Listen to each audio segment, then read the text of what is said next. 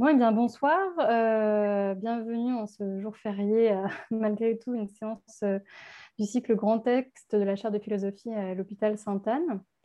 nous allons vous présenter ce soir un texte de Maurice Merleau-Ponty qui s'appelle La structure du comportement, qui a été choisi et qui sera commenté par Élodie Boissard.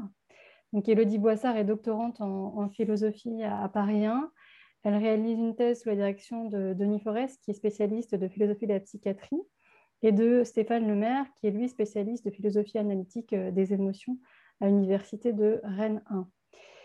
Euh, donc c'est toujours dans le cadre euh, du séminaire sur l'interprétation. Et bien sûr, Maurice Merleau-Ponty tient une place très importante hein, dans l'herméneutique. Et nous avons pourtant choisi un texte qui est, on va dire, tangentiel à cette problématique de l'herméneutique, et qui va par contre beaucoup plus au cœur de ce qui préoccupe la psychiatrie, c'est-à-dire euh, l'analyse des comportements. Euh, c'est plusieurs niveaux, c'est-à-dire au niveau euh, biologique, physiologique, au niveau psychologique et même au niveau social. Hein, ces trois termes-là apparaissent souvent dans le texte de Merleau-Ponty. Donc on va procéder comme d'habitude. C'est d'abord Elodie qui va prendre la parole pendant un temps assez long pour nous présenter ce texte dense et difficile à lire, il faut le souligner qui nécessite pas mal de compétences, notamment en biologie, et je dirais même en biologie des années 40, euh, enfin même 30 plutôt, puisqu'il a été écrit en 42, il est édité en 42. Euh, il n'est pas tout à fait le même vocabulaire que la biologie contemporaine non plus. Et ensuite, euh, ben, on pourra dialoguer autour de l'actualité de ce texte et de, de, de, sa portée, à la fois pour la psychiatrie comme science, mais aussi pour la psychiatrie comme soin. Voilà, Elodie, je te laisse la parole. Puis si tu veux te représenter, si j'ai oublié des dimensions de ton travail, n'hésite pas à le faire, bien sûr. Merci beaucoup, Astrid. Non, non, c'était très bien, c'est l'essentiel. Euh, merci pour ton invitation. Et euh, donc, euh, oui, effectivement, je vais, je vais parler de Merleau-Ponty, qui nous a semblé avoir vraiment sa place dans le séminaire La chaire de philosophie à Sainte-Anne, notamment en rapport avec le thème de l'interprétation. Euh, même si euh, bon, je ne suis pas spécialiste de Merleau-Ponty, mais j'avais travaillé la structure du comportement dans mon mémoire de master et j'avais envie de le relire dans le cadre de ma thèse, je trouvais ça important. Euh, et je trouvais que la notion de comportement était centrale en clinique. Donc maintenant que dans le cadre de ma thèse, je réfléchis sur la psychiatrie, c'est une notion que je retrouve souvent. donc je pensais que, c'était intéressant pour le dialogue entre philosophie et psychiatrie de, travailler ce texte. Et puis, euh, il me semble que la position épistémologique de Merleau-Ponty dans ce livre est intéressante aussi d'une façon générale, autant pour les philosophes qui travaillent sur la psychiatrie que pour les psychiatres qui s'intéressent à la philosophie, parce qu'il euh, montre un peu comment on peut réfléchir en philosophe sur des résultats scientifiques issus de la psychologie expérimentale, mais aussi de la clinique, et inversement, ce que peut apporter euh, la réflexion philosophique à ces approches scientifiques ou cliniques, par exemple, du comportement.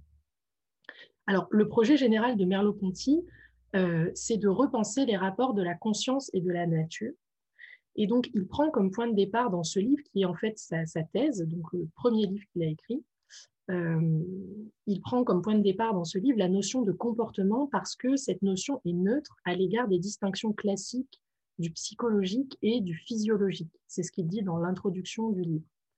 Euh, donc, je vais suivre surtout les trois premiers chapitres dans lesquels Merleau-Ponty montre la difficulté à rendre compte du comportement euh, dans le cadre du behaviorisme, donc dans le cadre d'une psychologie et d'une physiologie behavioriste, qui explique le comportement comme une combinaison d'arcs réflexes. Ensuite, il montre que la Gestalt théorie ou psychologie de la forme a permis de résoudre certaines difficultés grâce à la notion de forme. Et ensuite, il donne à cette notion de forme un sens philosophique qui lui permet de redéfinir le comportement et euh, de repenser les rapports de la conscience et de la nature.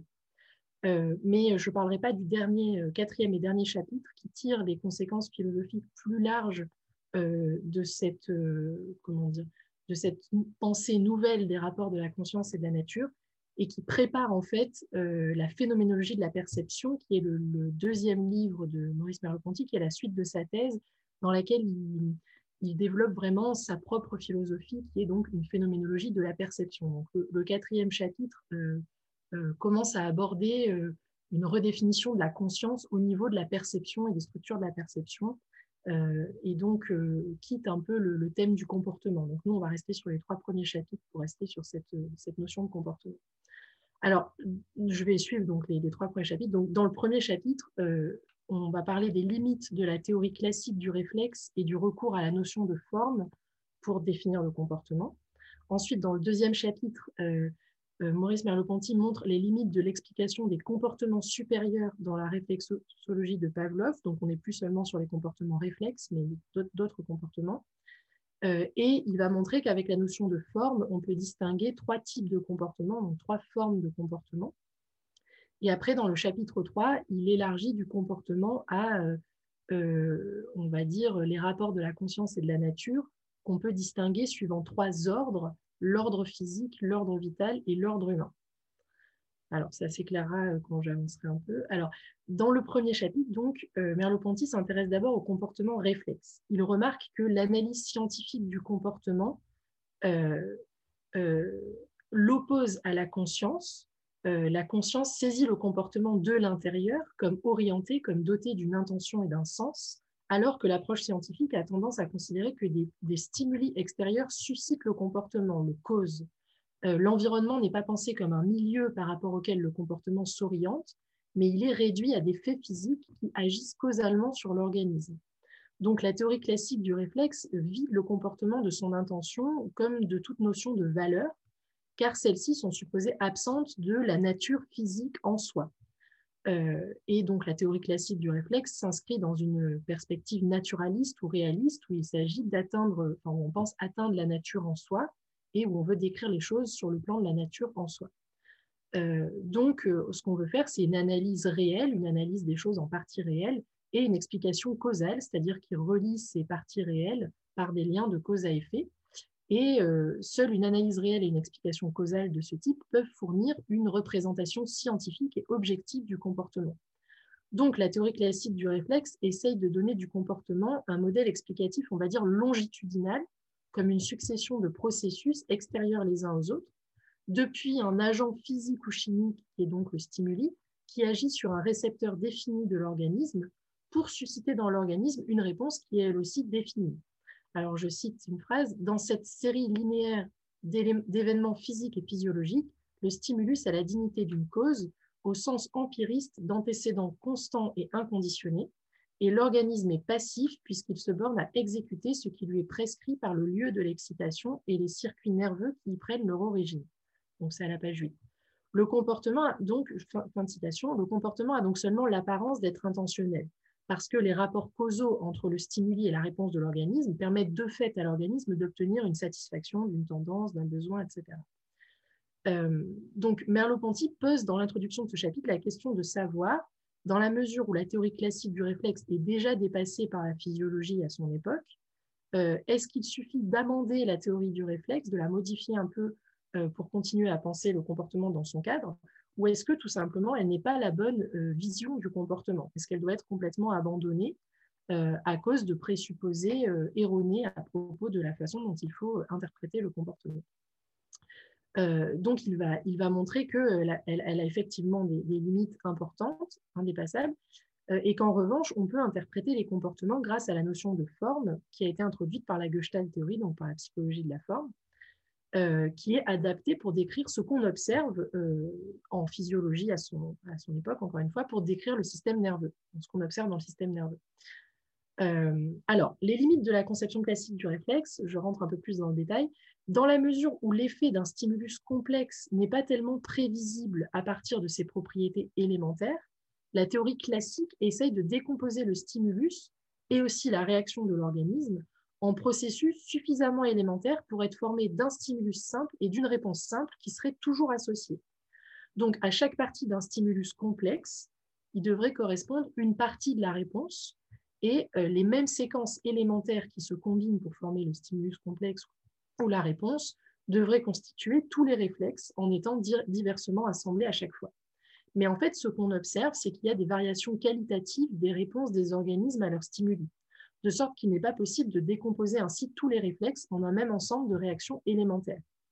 Or, si la réponse à un stimulus complexe n'est pas prévisible comme une combinaison de réactions élémentaires associées à des stimuli élémentaires qui le constituent, ça veut dire qu'il faut chercher dans l'organisme ce qui détermine ce stimulus comme un tout qui n'est pas égal à la somme de ses parties.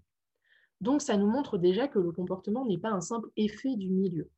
Les stimulations qu'il reçoit euh, dépendent en un certain sens, elles sont en partie, enfin leur valeur en tout cas dépend euh, des mouvements précédents qu'a fait l'organisme, par exemple. De sorte qu'on pourrait dire que le comportement est plutôt la cause des stimulations que les stimulations la cause du comportement. Euh, je cite une phrase, la forme de l'excitant est créée par l'organisme lui-même, par sa manière propre de s'offrir aux stimulations du dehors, à la page 14.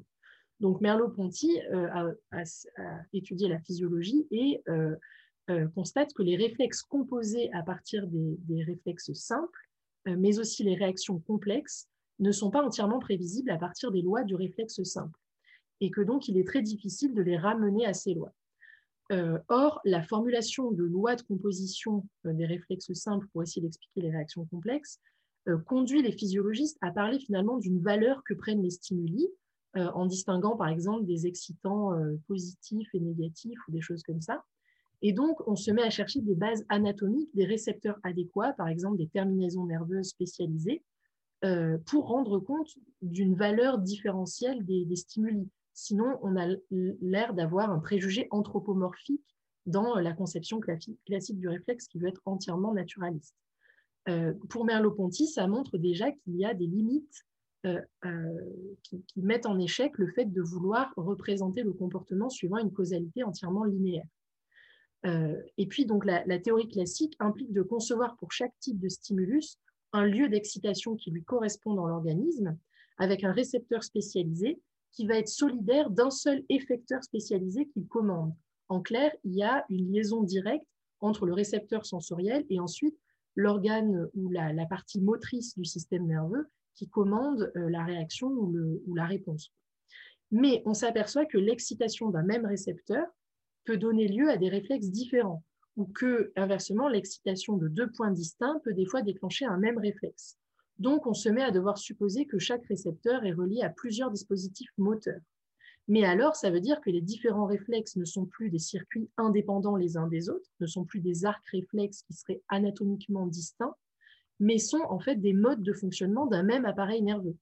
Et donc, on est déjà, en un sens, en contradiction avec la théorie classique du réflexe qui voudrait qu'il y ait donc des, circuits réflexes ou des arcs réflexes euh, indépendants.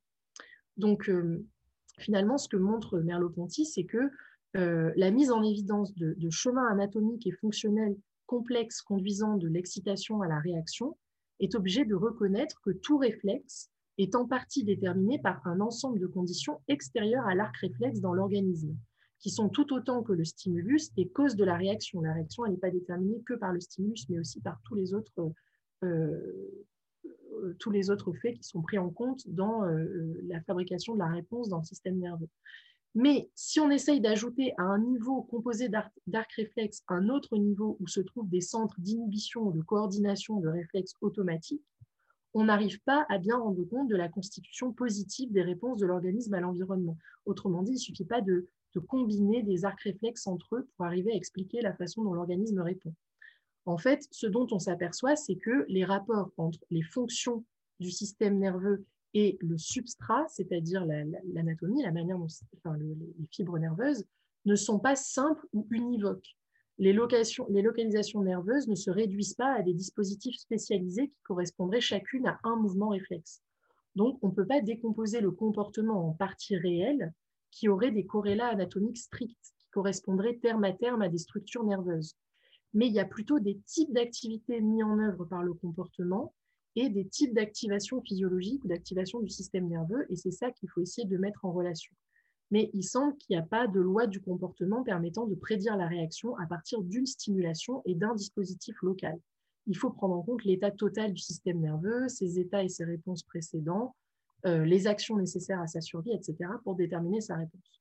Donc, notamment, un des faits euh, qui pose problème, alors je ne commente pas tous les résultats de la physiologie, etc., parce que comme le disait Astrid, ça requiert beaucoup de connaissances que je n'ai pas forcément, mais je prends les quelques exemples que, que j'ai compris et qui me paraissent bien illustrés. Notamment, la théorie du réflexe a du mal à rendre compte des phénomènes de renversement du réflexe, dans lesquels un même stimulus se met à provoquer une réaction inverse de celle qui provoque d'habitude. Donc la théorie du réflexe se retrouve à devoir dire qu'il y a des effets de seuil au-delà duquel des excitations d'un même type font que ça bascule sur un autre circuit, sur un autre arc réflexe. Mais dans les faits, rien n'oblige à observer ainsi ce qu'on observe dans le système nerveux. Et les, les, seuils n'étant pas des caractéristiques invariables, mais étant des fonctions de l'état général du système nerveux, ces effets finalement se comprennent mieux comme le résultat d'une élaboration globale de la valeur du stimulus lui-même dans le système nerveux que comme que comme euh, voilà, un effet de seuil qui a l'air d'être difficile à expliquer dans cette théorie classique. Euh, et enfin, dans euh, la réaction, il y a une adaptation du réflexe au stimulus qui, qui, est vraiment difficile à expliquer à partir de simplement un stimulus, un récepteur et un trajet nerveux spécifique et prédéfini, puisque par exemple, un sujet avec les yeux bandés est capable de reparcourir vers l'avant une distance qu'il vient de parcourir à reculons. Donc, comme il a les yeux bandés, ça ne peut pas s'expliquer par un contrôle visuel, mais d'autres expériences montrent que ça n'a pas l'air d'être non plus en raison de, traces kinesthésiques, donc de traces des mouvements qu'il a fait, euh, qu'il aurait conservé en mémoire. Puisque, alors là, on nous dit qu'une étude sur des rats montre qu'ils restent capables de parcourir un labyrinthe qu'ils avaient appris après l'ablation du cervelet, qui normalement est responsable de ces traces kinesthésiques. Donc, il y aurait dans nos réponses réflexes quelque chose de général qui permet de substituer une manière de les effectuer à une autre. Quand le sujet recule les yeux bandés, euh, la distance parcourue ne s'est enregistrée ni visuellement, ni sous forme des mouvements accomplis, mais elle a dû s'enregistrer comme espace parcouru pour qu'il soit capable ensuite de la reparcourir d'une autre manière vers l'avant, euh, par d'autres pas, des pas en nombre différents, etc. Donc ce type de réponse est très difficile à expliquer dans la conception classique du réflexe puisque normalement, il n'y a pas de substitution possible d'un substrat à un autre. Donc, Merleau-Ponty en conclut que le fonctionnement du système nerveux ne se comprend que si on introduit un principe d'ordre. On ne peut pas comprendre le, comportement selon la théorie classique du réflexe parce qu'on ne peut pas le comprendre comme, constitué de réflexes qui ne sont que des suites linéaires de causes et d'effets reliant un stimulus et une réaction, euh, déterminés de l'extérieur via un substrat anatomique euh, dans une conception dans laquelle les substrats anatomiques seraient équivalents à la réalité fonctionnelle d'arc réflexe. En fait, la plasticité des réponses de l'organisme à l'environnement ne se comprend que si on suppose que le système nerveux les élabore activement, élabore activement ses réponses en fonction de son propre rôle dans l'organisme. Et donc, ceci ajoute une couche de sens biologique ou une couche de sens physiologique euh, qui, a été qui a été rejetée par la théorie classique parce que celle-ci voulait s'en tenir à de la causalité physique donc pas euh, biologique ou physiologique. Alors, euh, deuxièmement, donc, euh, l'interprétation du réflexe dans la Gestalt théorie. Donc, justement, la Gestalt théorie, la, psychologie de la forme, va introduire la notion de forme pour, bah, pour expliquer davantage de choses que la théorie classique qui s'en tient à la causalité physique. Alors, l'exemple pris, c'est celui du réflexe de fixation oculaire. Alors, pour aller vite, on va dire que c'est des mouvements du système oculomoteur qui permettent de stabiliser le regard sur un objet d'attention pour que l'image se stabilise, il faut en fait que les muscles oculaires fassent d'incessants petits mouvements correctifs. Euh, bon. Euh, en admettant que euh, les premiers mouvements de fixation sont imparfaits et doivent être améliorés par la suite, soit par apprentissage, soit par maturation des appareils nerveux, il faut supposer dans la conception classique du réflexe, qui repose sur l'idée qu'il y a donc des connexions préétablies entre des récepteurs et des effecteurs, donc entre des zones sensorielles et des zones motrices, il faut supposer que chaque fibre du nerf optique serait reliée à un dispositif moteur, mais aussi à tous les autres dispositifs moteurs qu'elle peut avoir à mettre en action selon la position de l'œil dans l'orbite. Mais euh, cette hypothèse des structures anatomiques euh, ne fait pas vraiment sens parce que rien ne nous dit dans chaque cas particulier ce qui devrait orienter l'excitation reçue dans la voie sensorielle vers la bonne voie motrice. Donc, une conception strictement anatomique comme celle de la théorie classique du réflexe euh, ne peut pas facilement rendre compte d'une régulation du réflexe par la situation à laquelle il répond. C'est-à-dire que si on n'a que des réflexes, on ne peut pas comprendre comment euh, ils sont régulés dans la manière même dont ils se combineraient. Euh, donc, l'idée, c'est que les branches sensorielles afférentes et les branches motrices efférentes qui sont supposées distinctes dans l'arc réflexe, dans l'arc réflexe, donc dans la, théorie classique, sont en fait interdépendantes. Et donc, le réflexe de fixation oculaire est beaucoup mieux compris si on le voit comme un rétablissement de l'équilibre du système sensorimoteur tout entier, ce qui se passe dans la partie motrice permet de réorganiser les excitations par rapport à ce qui se passe dans la partie sensorielle du système nerveux.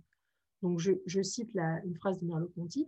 Tout se passe comme si les processus physiologiques qui correspondent à chacune des impressions rétiniennes exerçaient l'un sur l'autre au, centre de la vision une sorte d'attraction qui se traduirait dans la région motrice par des mouvements orientés dans le sens de ces forces. Donc, euh, fin de citation. La Gestalt théorie en conclut que c'est plutôt à partir de la fonction euh, qu'il faut comprendre l'organisme. Euh, il faut voir les structures anatomiques comme des conditions topographiques du développement fonctionnel de l'organisme qui peuvent, dans une certaine mesure, être modifiées. de plus, si les fonctions du système nerveux visent à rétablir un équilibre dans différentes situations, alors ça permet de distinguer des comportements qui sont ordonnés de comportements désordonnés, des comportements significatifs de comportements euh, insignifiants, sans faire preuve d'anthropomorphisme. Parce que différencier des comportements de cette façon, dans la théorie classique qui s'en tient à une causalité euh, physique linéaire, euh, c'est de l'anthropomorphisme, c'est-à-dire c'est projeter une notion d'ordre qui n'est pas dans les phénomènes physiques eux-mêmes. Par contre, si on a une vision comme celle de la Gestalt théorie euh, qui, comprend l'organisme à partir des fonctions, alors euh, ça fait sens de parler voilà, d'un rétablissement d'équilibre et donc d'un ordre et de comportements plus ou moins ordonnés ou désordonnés. Donc Merleau-Ponty dit que si les hypothèses de la Gestalt théorie à propos du système nerveux se vérifient, c'est-à-dire si le système nerveux n'est pas juste un ensemble de structures anatomiquement distinctes qui relient excitation définie à une réponse définie, mais que le système nerveux est plutôt une structure globale avec des fonctions qui se réalisent de façon diverse dans euh, les voies anatomiques à la fois afférentes, donc sensorielles, et efférentes motrices, alors l'ordre est une propriété qui est inhérente au vivant, qui n'est pas projetée sur le vivant euh, par euh, anthropomorphisme. Or, donc l'hypothèse de Köhler, donc Köhler c'est un des psychologues de la Gestalt théorie, l'hypothèse de Köhler sur le fait que l'anatomie n'est pas la bonne manière d'aborder le système nerveux, mais qu'il faut plutôt parler de fonction, se vérifie effectivement pour le réflexe de fixation oculaire, mais même se généralise au-delà. Et donc là, il y a des phénomènes, par exemple, de réorganisation fonctionnelle du système moteur. Par exemple, chez, un euh, chez des animaux euh, qui subissent l'ablation d'un membre, euh, parfois un autre membre peut prendre la fonction de celui qui a été perdu. Ou on, observe des réorganisations fonctionnelles comme ça pour des organes, etc. que nous prouvent ces réorganisations fonctionnelles C'est que la fonction n'est pas équivalente au substrat ou à la structure ou à l'organe, si vous voulez la fonction n'est pas équivalente à, euh, euh, au substrat anatomique. Euh, elle ne se produit donc les réorganisations fonctionnelles ne se produisent pas systématiquement, mais si un intérêt vital est en jeu et que cela est possible, il y a moyen pour le système nerveux de, continuer à remplir ses fonctions avec d'autres substrats, de, de substituer des substrats à d'autres. Donc, et ainsi de maintenir l'équilibre qu'il est, censé, qu'il est censé maintenir. Donc, euh, Merleau-Ponty nous dit Ces faits sont donc essentiels pour nous puisqu'ils mettent en évidence, entre le mécanisme aveugle et le comportement intelligent, une activité orientée dont le mécanisme et l'intellectualisme classique ne rendent pas compte. C'est-à-dire que, euh, je, commente, c'est-à-dire que là, on, assiste à des phénomènes, donc réorganisation fonctionnelle, réflexification oculaire, etc., euh, qui sont explicables ni de manière strictement mécaniste, euh, mais pas non plus euh, de manière intellectualiste, puisque ce n'est pas des processus conscients. Euh, quand il y a une réorganisation fonctionnelle du système nerveux, ce n'est pas une activité que, l'animal ou l'être humain a consciemment dirigée. C'est quelque chose qui s'est fait de soi-même, mais en vue de préserver une notion d'ordre, un équilibre, etc. Donc Merleau-Ponty en conclut que puisque nos réactions les moins conscientes dépendent de l'activité de l'ensemble du système nerveux, on ne peut pas distinguer de manière tranchée euh, entre les activités réflexes et les activités intelligentes, entre ce qui serait du pur automatisme et ce qui serait une activité vraiment intentionnelle. Mais on peut dire que l'organisation et l'intégration du comportement viennent par degrés, sont une affaire de degrés. Et la Gestalt théorie permet d'analyser les phénomènes, les organismes vivants, euh, euh, parce qu'elle voit que ce sont des ensembles doués de propriétés absolues euh, qui ne correspondent pas de manière univoque aux structures dans lesquelles ils sont insérés. En clair, euh, les, fonctions du système nerveux, donc ses propriétés, les fonctions du système nerveux, dépendent de, l'ensemble de sa configuration euh, et ne sont pas à mettre en relation terme à terme avec les structures dans lesquelles il est inséré, c'est-à-dire avec des substrats anatomiques distincts les uns des autres. Donc, à ce titre, le réflexe de la conception classique ne représente pas l'activité normale de l'animal, donc là je cite une phrase, mais la réaction que l'on obtient d'un organisme quand on l'assujettit à travailler, pour ainsi dire, par pièces détachées, à répondre non pas à des situations complexes, mais à des stimuli isolés. Fin de citation. Donc en fait, pour mettre en évidence un réflexe pur, il faut être dans un cas où l'élaboration d'ensemble des excitations qui confèrent normalement à chacune d'elles sa valeur n'a pas lieu. Euh, ce qui normalement se passe euh, quand l'organisme élabore une réponse, une réaction, etc. Euh, donc, il faut se mettre dans un cas très particulier pour observer un réflexe où il y a une relation immédiate entre le récepteur et l'effecteur. Et ça, c'est le cas dans des, en fait, c'est le cas pour des mécanismes d'autorégulation des organes, nous dit Merleau-Ponty, ce qui est relativement rare, ce qui est une petite partie de l'activité de l'organisme, d'où le peu de réflexes purs qu'on peut mettre en évidence, même en laboratoire. Et si on sort de l'autorégulation des organes ou de certaines parties de l'organisme et qu'on étudie de vraies actions, de vraies réponses de l'organisme, on n'observe pas des réflexes, on observe des réactions qui résolvent un problème posé par le milieu et qui ne sont pas simplement des mécanismes de, compensation. Euh, le réflexe n'est pas une abstraction pour autant. Euh, ce n'est pas juste un modèle scientifique, c'est quelque chose qui existe, mais ce n'est pas l'objet principal de la physiologie. Donc, ce n'est pas par lui qu'on peut comprendre le reste, nous dit Merleau-Ponty, page 64.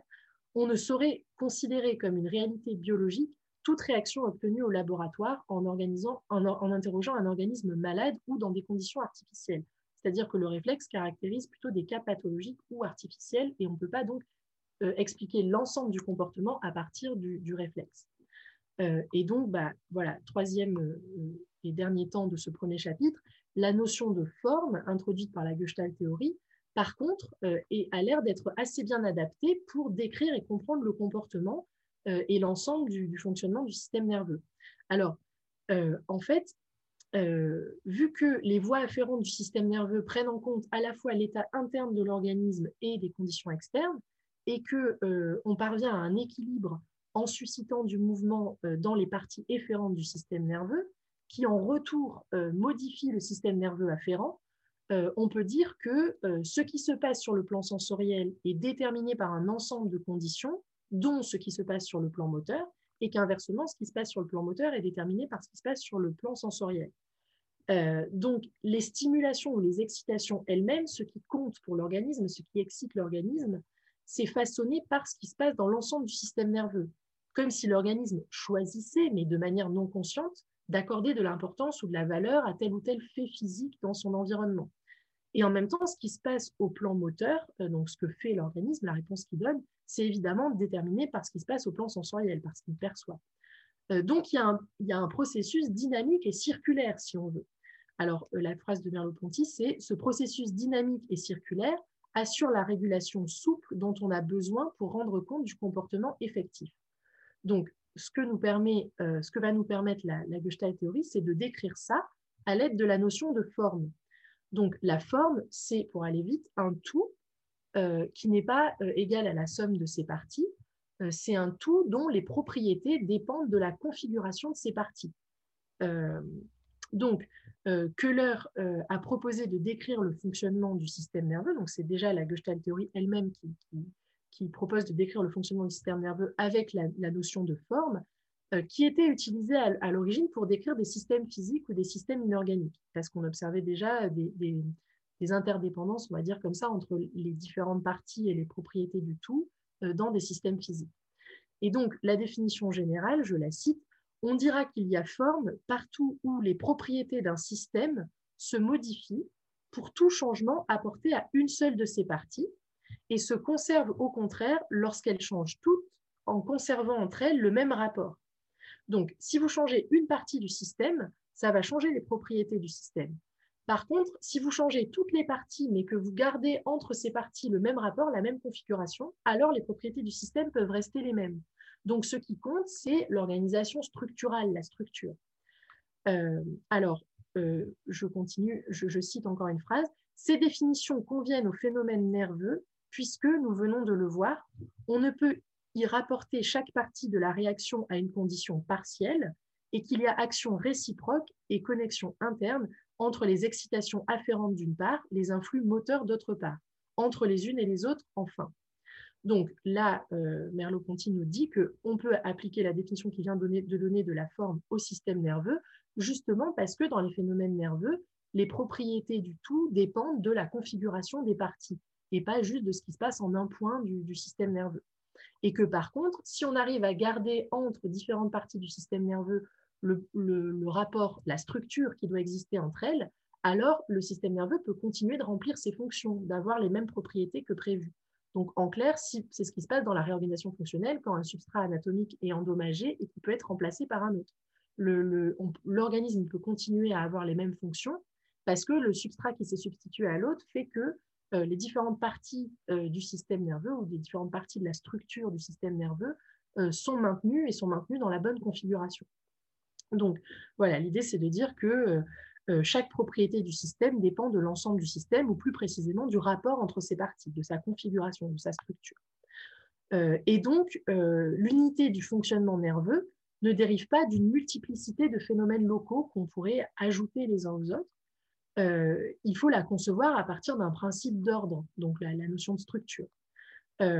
donc, le, fonctionnement du système nerveux ne peut ni être posé ni être distingué des, mécanismes locaux qui s'entre-déterminent, euh, il y a une dépendance des propriétés à la configuration du tout, et c'est cette caractéristique descriptive euh, propre à certains ensembles naturels que reflète la notion de forme. Donc, elle permet de comprendre la physiologie sans la réduire à l'anatomie. Euh, et c'est ça qui semble adapté pour comprendre ce qui se passe dans le système nerveux. donc, dans le deuxième chapitre, Merleau-Ponty va s'intéresser à d'autres comportements, donc les comportements supérieurs, et nous montre pourquoi on ne peut pas en rendre compte dans la réflexologie de Pavlov, euh, même étendue donc de l'observation du comportement à la physiologie. Euh, et ensuite, il va nous montrer que euh, on comprend mieux les choses avec la notion de forme et que par ailleurs, il y a lieu de distinguer trois formes de comportement, trois types de formes de comportement.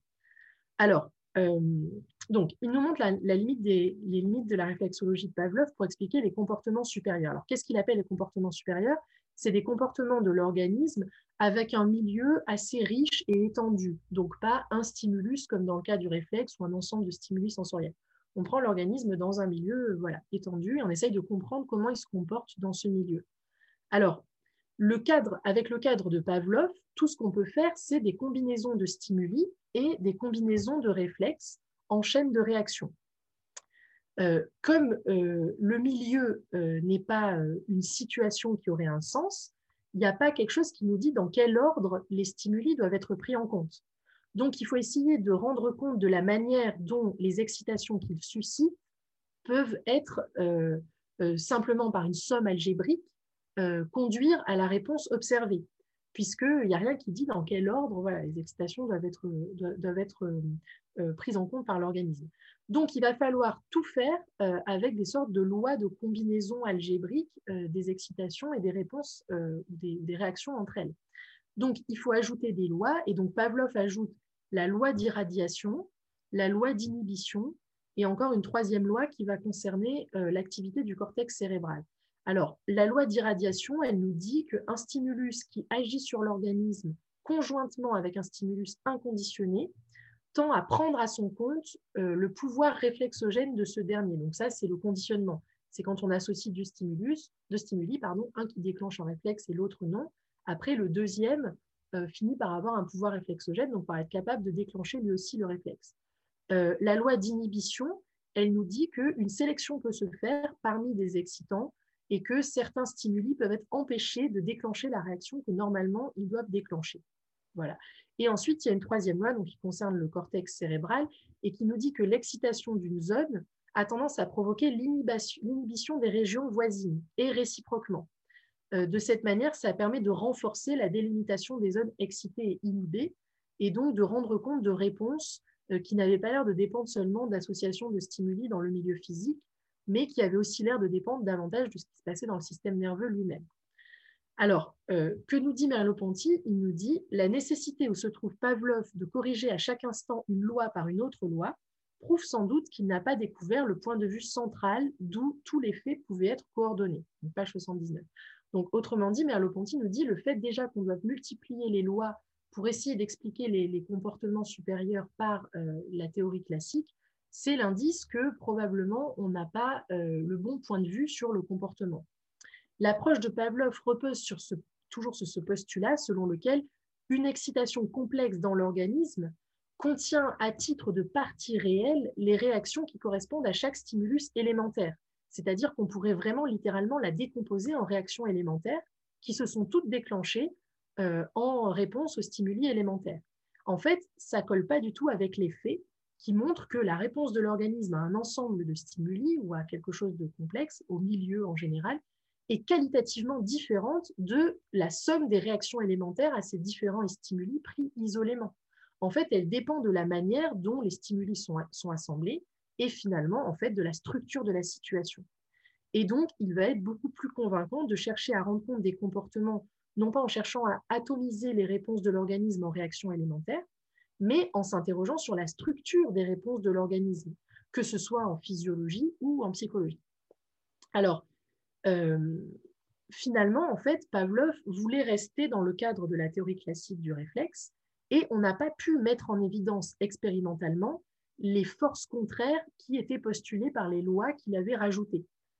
Euh, donc, ce que nous dit Merleau-Ponty, c'est qu'en fait, la, physiologie progresse après Pavlov et qu'on connaît de mieux en mieux les phénomènes du système nerveux euh, et qu'à force de les observer, on se rend compte qu'on ne peut pas vérifier euh, ce qu'avait dit Pavlov ou ce qu'avait postulé Pavlov à partir de la théorie classique du réflexe. Euh, voilà, Pavlov avait fait, on va dire, voilà, plutôt des postulats sur ce que devrait être une physiologie cohérente avec sa, théorie, plutôt que, euh, que lui-même une, physiologie, parce que voilà, on n'avait pas encore assez observé le système nerveux. et donc finalement, plus on l'observe, plus on se rend compte qu'on ne va pas pouvoir rester dans le cadre de la réflexologie de Pavlov. Alors, je vais parler du problème des localisations dans le système nerveux euh, pour bien expliquer ça, et ensuite euh, parler des trois formes de comportement que, euh, Merleau-Ponty peut distinguer.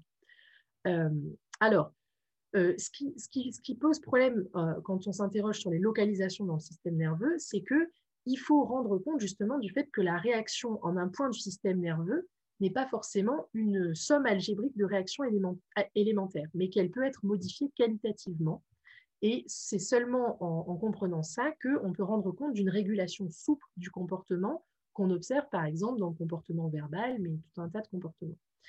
Euh, alors, avec l'approche de Pavlov, euh, on pensait que euh, les, donc, on avait une conception des localisations dans le système nerveux, suivant laquelle les stimuli devaient se projeter dans des lieux de réception qui étaient juxtaposés et qui étaient distincts et qui commandaient des réactions distinctes de façon mécanique, comme s'il y avait une correspondance ponctuelle et univoque entre le comportement et le système nerveux central.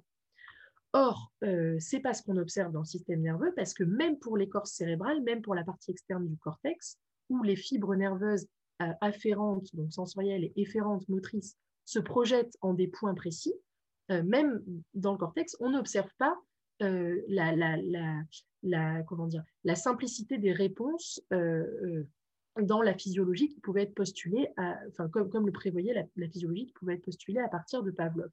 Alors, Merleau-Ponty met en avant trois faits euh, observés dans la physiologie dès, son époque. Premièrement, une lésion, même localisée du système nerveux, peut déterminer des troubles de structure qui vont concerner l'ensemble du comportement qu'on est en train d'étudier. Et inversement, on peut avoir des troubles de structure analogues euh, donc un même symptôme comportemental, si on veut, qui vont être provoqués par des lésions qui vont être situées en des points distincts euh, du système nerveux et même de l'écorce cérébrale. Donc, autrement dit, euh, on peut avoir une lésion au même endroit du cerveau ou de l'écorce cérébrale et avoir deux comportements différents, deux troubles comportementaux différents. Et inversement, on peut avoir un même symptôme voilà, comportemental et en fait s'apercevoir que les patients ont euh, des, lésions différentes ou, en des points différents du, cortex. Euh, donc, c'est cette double dissociation qui permet de conclure qu'il n'y a pas une correspondance terme à terme entre ce qu'on observe dans le comportement ou les distinctions qu'on fait dans le comportement, par exemple en psychologie, et ce qui se passe dans le cerveau. Donc là, euh, Merleau-Ponty reprend les études de Goldstein sur les aphasies, parce que dans les aphasies, donc ça concerne le comportement verbal, on va avoir des types de, symptômes, des types d'aphasies qui en fait euh, correspondent à des, lésions variables euh, du, cortex, et on va comprendre en fait que voilà le, le, langage est géré de manière complexe par plusieurs zones du cortex, etc. donc, deuxième observation que Merleau-Ponty reprend à la physiologie, c'est que néanmoins, il ne faut pas faire la conclusion inverse, c'est-à-dire qu'on ne peut pas non plus traiter le fonctionnement nerveux comme un processus global où toutes les parties du système nerveux interviendraient au même titre. C'est-à-dire qu'il ne s'agit pas non plus de dire que le cerveau est complètement indifférencié. Euh, la fonction, alors la fonction n'est jamais indifférente au substrat par lequel elle se réalise. Les fonctions euh, ne correspondent pas strictement, ne correspondent pas terme à terme à leur substrat, mais ça ne veut pas dire qu'il n'y ait pas quand même des régions spécialisées dans le, cerveau, des différenciations et donc des localisations à faire. Euh, la, localisation des lésions n'est pas indifférente pour autant. C'est juste que c'est plus complexe qu'une correspondance terme à terme. Euh, donc, il y a des spécialisations locales du système nerveux, et notamment du cortex cérébral, et c'est justement cette spécialisation et la façon dont sont mises en relation des régions spécialisées dans la réalisation des diverses fonctions du système nerveux que la physiologie cherche à comprendre. Euh, et notamment dans les cas pathologiques, on peut en apprendre davantage sur la spécialisation des régions parce qu'on observe par exemple des suppléances, la prise en charge de certaines fonctions en partie par d'autres régions, ou tout simplement on s'aperçoit qu'une région lésée euh, ben, devait intervenir dans telle ou telle fonction, puisque euh, euh, chez une personne qui a tel trouble, on observe une lésion dans cette région, etc. donc, il faut ni avoir une vision trop schématique où les fonctions pourraient être localisées de manière très simple dans le système nerveux, ni penser à l'inverse que euh, le système nerveux ou le cerveau soit complètement indifférencié. Donc, troisième euh, point euh, que, fait Merleau-Ponty sur la physiologie, c'est une sorte de conclusion en fait des deux premiers points. Il nous dit le lieu dans la substance nerveuse, donc le fait de localiser quelque chose dans le système nerveux ou dans le cerveau, a en conséquence une signification équivoque. on ne peut admettre qu'une conception mixte des localisations et une conception fonctionnelle du parallélisme. Donc, c'est-à-dire qu'un lieu, il a une signification équivoque, c'est-à-dire il correspond jamais à une seule fonction euh, du système nerveux, donc à un seul fait du comportement, etc. Euh, il faut avoir une conception mixte des localisations, c'est-à-dire où à la fois, effectivement, on peut localiser certaines choses, et à la fois, une fonction peut être remplie par divers lieux, par exemple, etc. Donc, on peut localiser des choses, mais pas strictement. Euh, et donc, il faut avoir une conception fonctionnelle du parallélisme, c'est-à-dire qu'il faut plutôt euh, s'interroger sur les fonctions d'un côté, euh, les fonctions psychologiques, les fonctions comportementales, etc., et également sur les fonctions de l'autre côté, c'est-à-dire les fonctions du système nerveux. et, et c'est plutôt entre des fonctions qu'on fait un parallèle que entre une fonction et un substrat. Puisque donc ce qu'il faut voir dans le système nerveux, c'est comment il fonctionne, comment différentes régions sont associées, mises en relation pour accomplir une fonction. Et euh, qu'est-ce qui nous permet de faire des hypothèses sur ces fonctions? Ben, C'est euh, les fonctions, enfin, c'est ce qu'on en observe d'un point de vue du comportement, d'un point de vue de la psychologie, etc. Donc, Merleau-Ponty conclut des résultats scientifiques qu'il a discutés que le système nerveux n'est pas un organe indifférencié avec un fonctionnement global, il a bien des lieux spécialisés, mais ces localisations ne sont pas le correspondant anatomique strict, terme à terme, de comportements bien distincts ou de parties bien distinctes du comportement. Chaque lieu du système nerveux est diversement impliqué dans la réalisation de certaines fonctions.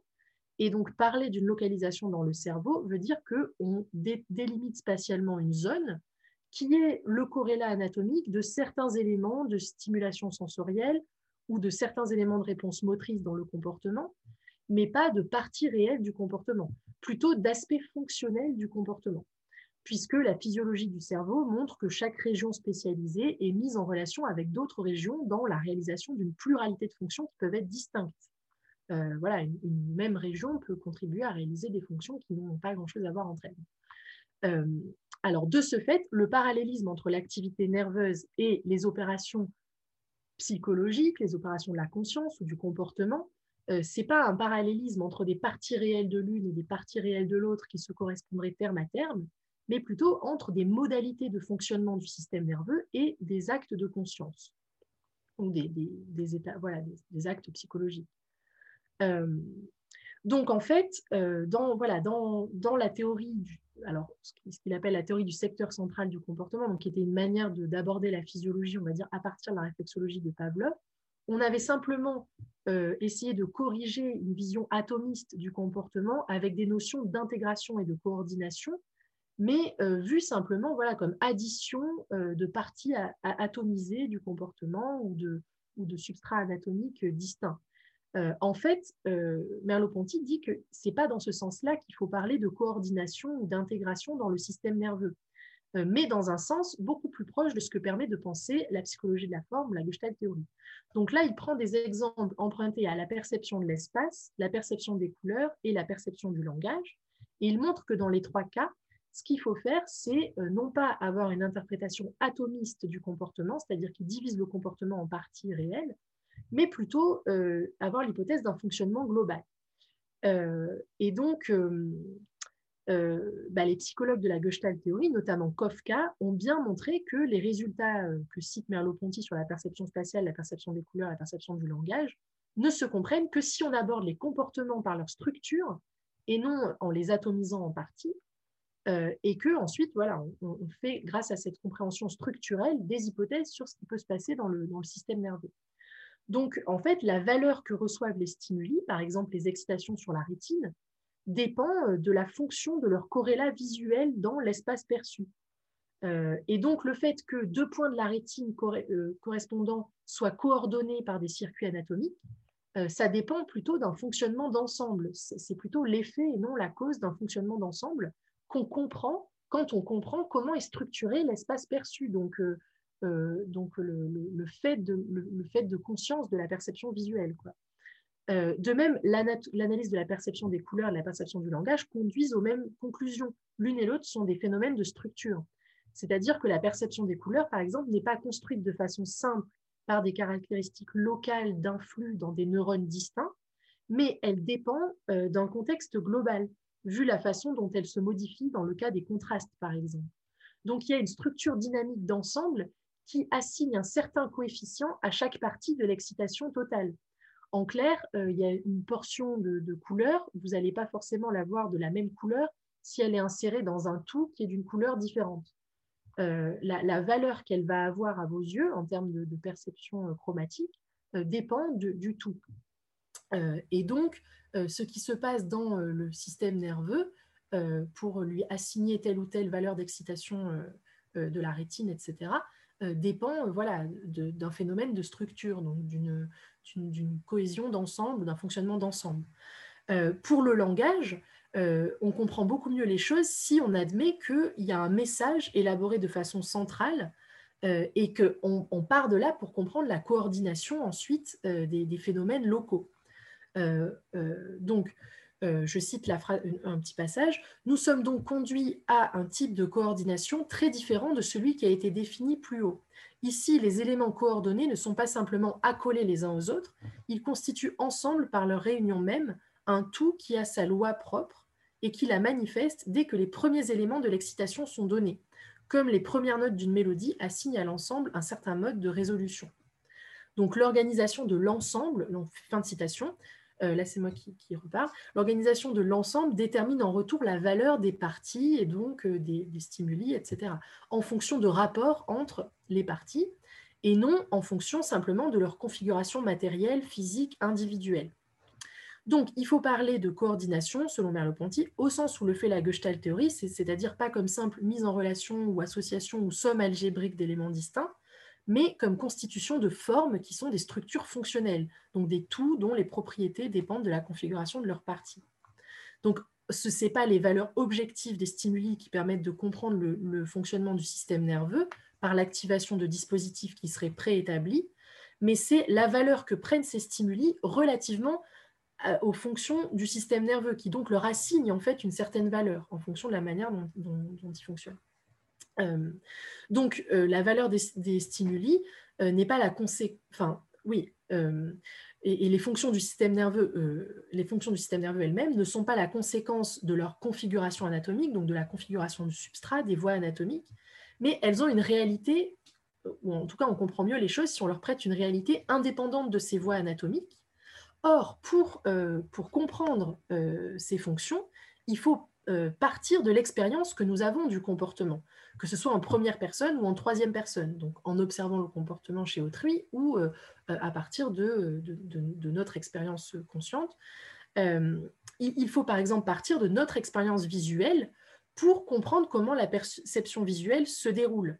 Et donc après, on peut faire des hypothèses sur les fonctions qu'on va devoir euh, essayer d'observer, enfin, dont on va devoir essayer de comprendre comment elles se réalisent sur le plan physiologique.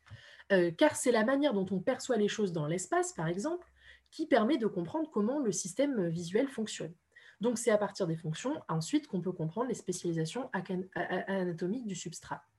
Donc euh, à ce moment-là, la notion de forme va, va va prendre un sens philosophique et va permettre de penser, enfin c'est par cette voie qu'elle va permettre de repenser un peu les rapports de la conscience et de la nature. Euh, donc la forme, c'est une structure dynamique dont les propriétés dépendent de la relation des parties avec le tout et des parties entre elles. Donc c'est une configuration mouvante dont chaque moment est déterminé par l'ensemble des autres.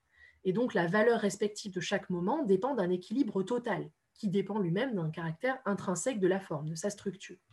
Donc la forme décrit aussi bien des systèmes euh, non organiques euh, que euh, des systèmes organiques, donc le système nerveux, dont le fonctionnement dépend de processus physiologiques qui sont régionalisés, on a dit, mais qui dépendent en retour de leur place dans l'ensemble. mais donc, cette description du comportement par l'activité du système nerveux, donc sur le plan physiologique, suppose qu'on les décrit sur le plan phénoménal, c'est-à-dire sur le plan de l'expérience qu'on en a, sur le plan de la conscience, etc. Donc, pour voir les formes qui sont euh, les bonnes euh, unités à rechercher, on va dire, dans le monde physiologique ou dans le système nerveux, c'est un peu comme s'il fallait regarder celui-ci à partir de ou à travers les phénomènes psychologiques, car ce sont ces derniers qui nous renseignent sur les fonctions qui se réalisent ensuite dans les structures physiologiques. Euh, donc, la, voilà, la, théorie du réflexe conditionné cherchait à expliquer, par exemple, l'acquisition de comportements nouveaux, l'apprentissage, euh, en expliquant comment le champ des réflexes de l'animal pouvait s'élargir. Donc, elle essayait de tout expliquer par un principe d'essai et d'erreur, puisqu'il fallait rester dans un cadre mécaniste. Mais du coup, elle avait du mal à expliquer qu'une même situation puisse provoquer des essais qualitativement différents en cas d'échec des premiers. C'est-à-dire, si un organisme fait des essais qui échouent, euh, c'est difficile d'expliquer dans un cadre strictement mécaniste qui puisse ensuite euh, essayer une réponse euh, qualitativement différente. donc la théorie classique devait supposer des connexions anatomiques très complexes qui n'ont pas été vérifiées. donc en s'en tenant à un behaviorisme strict, il était difficile de rendre compte de l'apprentissage qui était vu simplement comme le fait de transférer à certains stimuli le pouvoir de provoquer des mouvements dont les conditions motrices étaient données d'avance. Euh, mais euh, donc, il, simplement la fréquence de la répétition des essais et, ne suffisait pas à expliquer qu'une une réponse ou une réaction finisse par être privilégiée et donc acquise. parce que les essais infructueux eux-mêmes étaient répétés un très grand nombre de fois. Donc, ce n'est pas forcément la, ce qui est répété le plus grand nombre de fois qui est finalement retenu. Donc, il y a vraiment une différence qualitative et pas seulement quantitative qui était faite. Euh, et finalement, en fait, donc différents résultats empiriques et expérimentaux donc, sur l'animal et sur l'humain prouvent qu'on ne peut pas tout expliquer du comportement, notamment pas l'apprentissage, en s'en tenant à une causalité physique linéaire. Mais euh, le phénomène de l'apprentissage suppose que l'être vivant a distingué certaines de ses réponses comme répondant à des propriétés parce qu'elles euh, les rendent plus adaptées à un but qu'il veut atteindre. Euh, et il ne va pas simplement, donc l'organisme ne va pas simplement répéter un même geste dans une configuration de stimuli identique. Il va traiter cette configuration comme une situation et il va y chercher une réponse adaptée en développant des compétences générales. Donc euh, c'est ça qui va faire que ce qui a été acquis peut être transféré à des situations nouvelles. Et c'est ça qui fait que l'apprentissage est général. Euh, donc alors je cite un, passage, Ce ne sont pas les réactions violentes consécutives à une expérience douloureuse qui se fixent dans le comportement de l'enfant, mais des réactions de protection qui, si elles ont le même sens, n'ont pas la même allure. L'enfant qui s'est brûlé ne répétera pas en présence d'une flamme le retrait brusque de la main que la brûlure a provoqué. C'est dire que l'apprentissage n'est pas une opération réelle, une corrélation établie entre deux réalités individuelles, un certain stimulus et un certain mouvement, qui ne seraient pas modifiés par leur association Le stimulus conditionnel n'agit que comme le représentant de toute une catégorie de stimuli devenus réflexogènes en même temps que lui. Le mouvement de réponse primitif n'est fixé que comme un cas particulier d'une aptitude générale qui va pouvoir varier autour d'un thème fondamental. Euh, le stimulus vrai n'est pas celui que la physique et la chimie définissent, la réaction n'est pas telle série particulière de mouvements, la connexion de l'un et de l'autre n'est pas la simple coïncidence de deux événements successifs. Il faut qu'il y ait dans l'organisme un principe qui assure à l'expérience d'apprentissage une portée générale. Donc de même, euh, Merleau-Ponty, alors fin de citation, Merleau-Ponty cite aussi des expériences sur euh, les rats qui montrent qu'un rat qui cherche la sortie d'un labyrinthe ne teste pas aléatoirement une série de choix indépendants, mais il agit comme s'il faisait une hypothèse sur un trajet défini dont chaque partie se détermine par rapport au tout, par rapport à la direction d'ensemble. Donc, pour qu'il y ait un apprentissage, il faut que l'organisme compare des euh, situations, des solutions entre elles et aux problèmes qu'il se pose, de manière à mesurer la valeur respective de ces différentes solutions. Ce qui fait intervenir des relations logiques, des relations de sens, et pas seulement des relations physiques, comme par exemple les relations de continuité ou de causalité, euh, donc relation entre le milieu et les réponses que lui fait l'organisme. Euh, or, le behaviorisme s'opposait justement à, parler d'autre chose que de réactions physiques, parce que ça lui paraissait relever de l'anthropomorphisme. Et ce que nous dit Merleau-Ponty, c'est que ce n'est anthropomorphique que dans le sens où ça fait référence aux données de l'expérience humaine, parce que effectivement, ça relève de l'expérience humaine que de voir des relations logiques, des relations de sens. Mais euh, d'une certaine manière, tous les phénomènes physiques sont décrits à partir des données de l'expérience humaine, puisqu'on ne peut pas sortir de la conscience de l'expérience humaine. C'est ce qui fait de, Merleau-Ponty un, phénoménologue.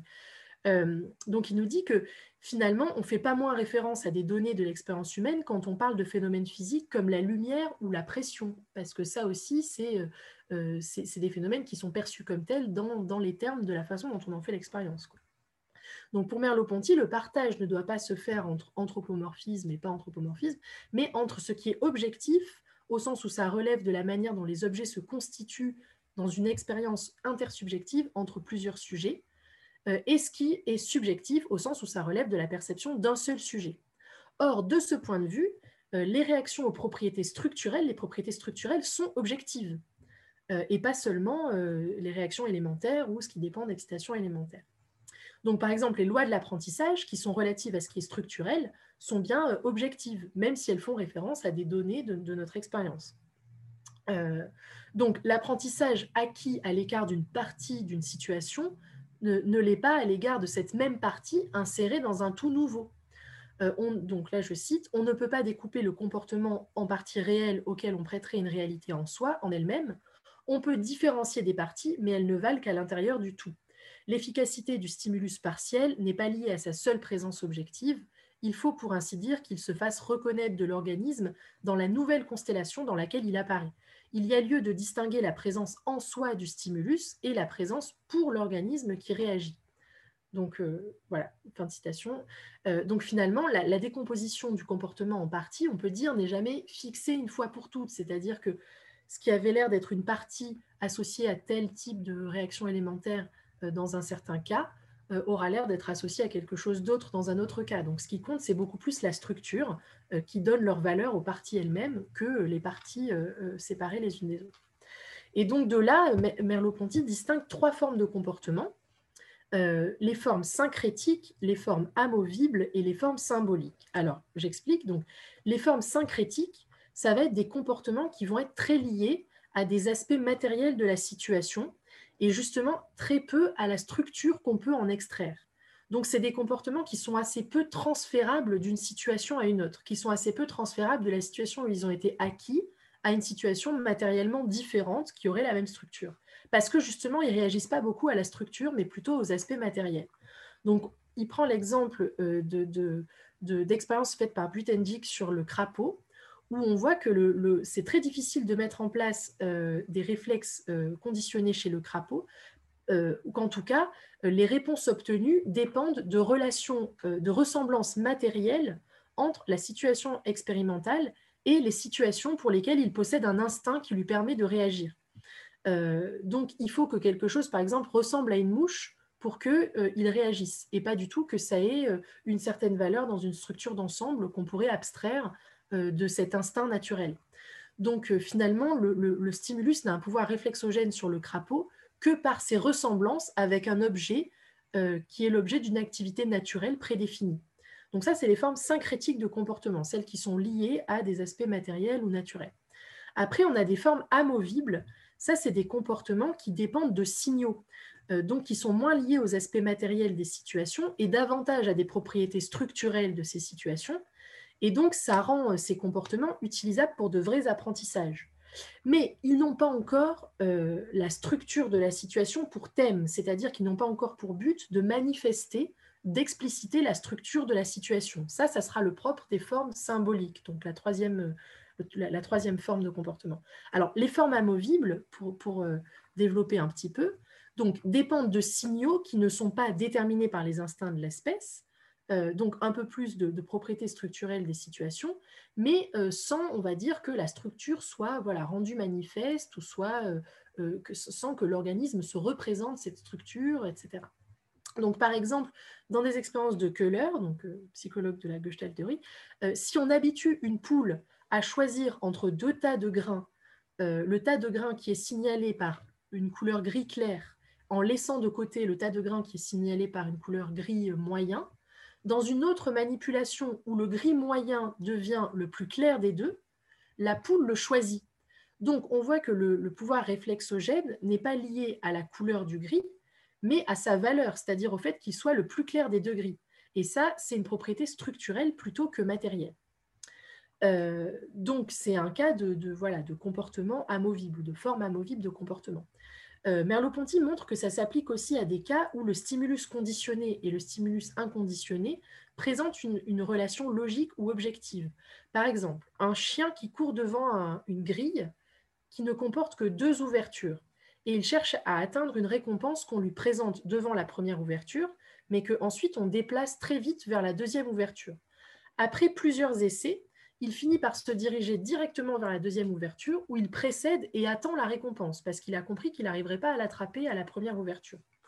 Donc on explique beaucoup mieux tout ça en faisant appel à la prise en compte d'une structure spatiale par le chien que euh, dans la théorie classique avec un, jeu d'excitation et d'inhibition. Euh, et on peut faire des observations expérimentales du même type sur des structures qui ne sont plus seulement spatiales, mais temporelles, enfin qui ne sont pas spatiales, mais temporelles. Alors, euh, ce que nous dit Merleau-Ponty, c'est qu'il euh, y a bien donc euh, dans ces formes amovibles de comportement une prise en compte de, la structure, mais qui n'est pas non plus une représentation, donc par exemple une représentation géométrique du temps et de l'espace. parce que les, les, animaux, par exemple, qu'on observe, n'arrivent à prendre en forme la structure que sous des formes naturelles et pas sous des formes symboliques. Donc en gros, si on, si on donne une représentation, par exemple, si on donne une carte à un chien, il ne sait pas la lire. Enfin, je, dis quelque chose d'un peu trivial, mais en gros, c'est ça. C'est l'idée qu'il y a une originalité euh, de, ces comportements amovibles, au sens où ils ne sont ni instinctifs, syncrétiques, euh, liés directement aux, propriétés matérielles euh, des situations naturelles, mais donc ils sont liés déjà à des propriétés structurelles de ces situations, mais ils ne sont pas non plus symboliques, c'est-à-dire que la structure n'a pas pu être abstraite de la situation naturelle. Il faut toujours qu'elle euh, soit donnée dans la situation naturelle pour que le comportement puisse répondre à, cette structure.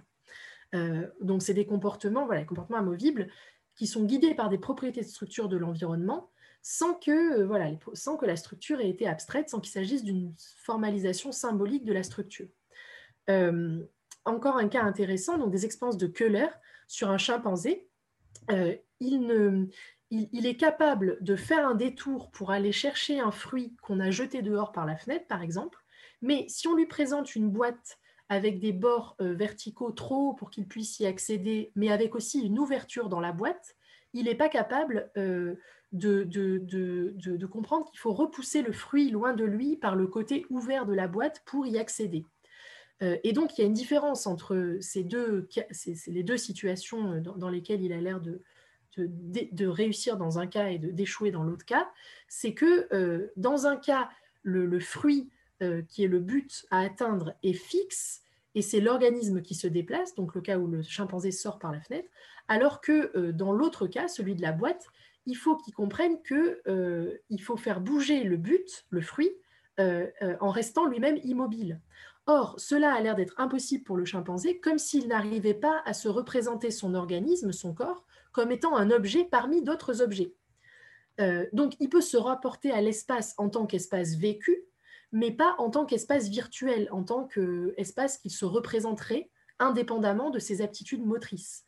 Euh, donc ça, ça montre que euh, même s'il peut réagir à des propriétés de structure d'une situation, il n'a pas de représentation symbolique de ces structures, euh, en l'occurrence spatiales. voilà. Donc, varier les points de vue d'une manière qui permette de reconnaître une même chose de différentes perspectives, c'est quelque chose qui va être propre à des formes symboliques du comportement. Et donc, voilà, on, arrive au troisième type de forme. Donc, les, formes symboliques, ça va être un niveau où les structures euh, sont disponibles et peuvent être transposables vraiment, plus encore que dans les formes amovibles où il fallait qu'elles se présentent sous des formes naturelles, enfin sous des aspects naturels. Donc, les formes symboliques du comportement, nous dit Merleau-Ponty, sont propres à l'être humain.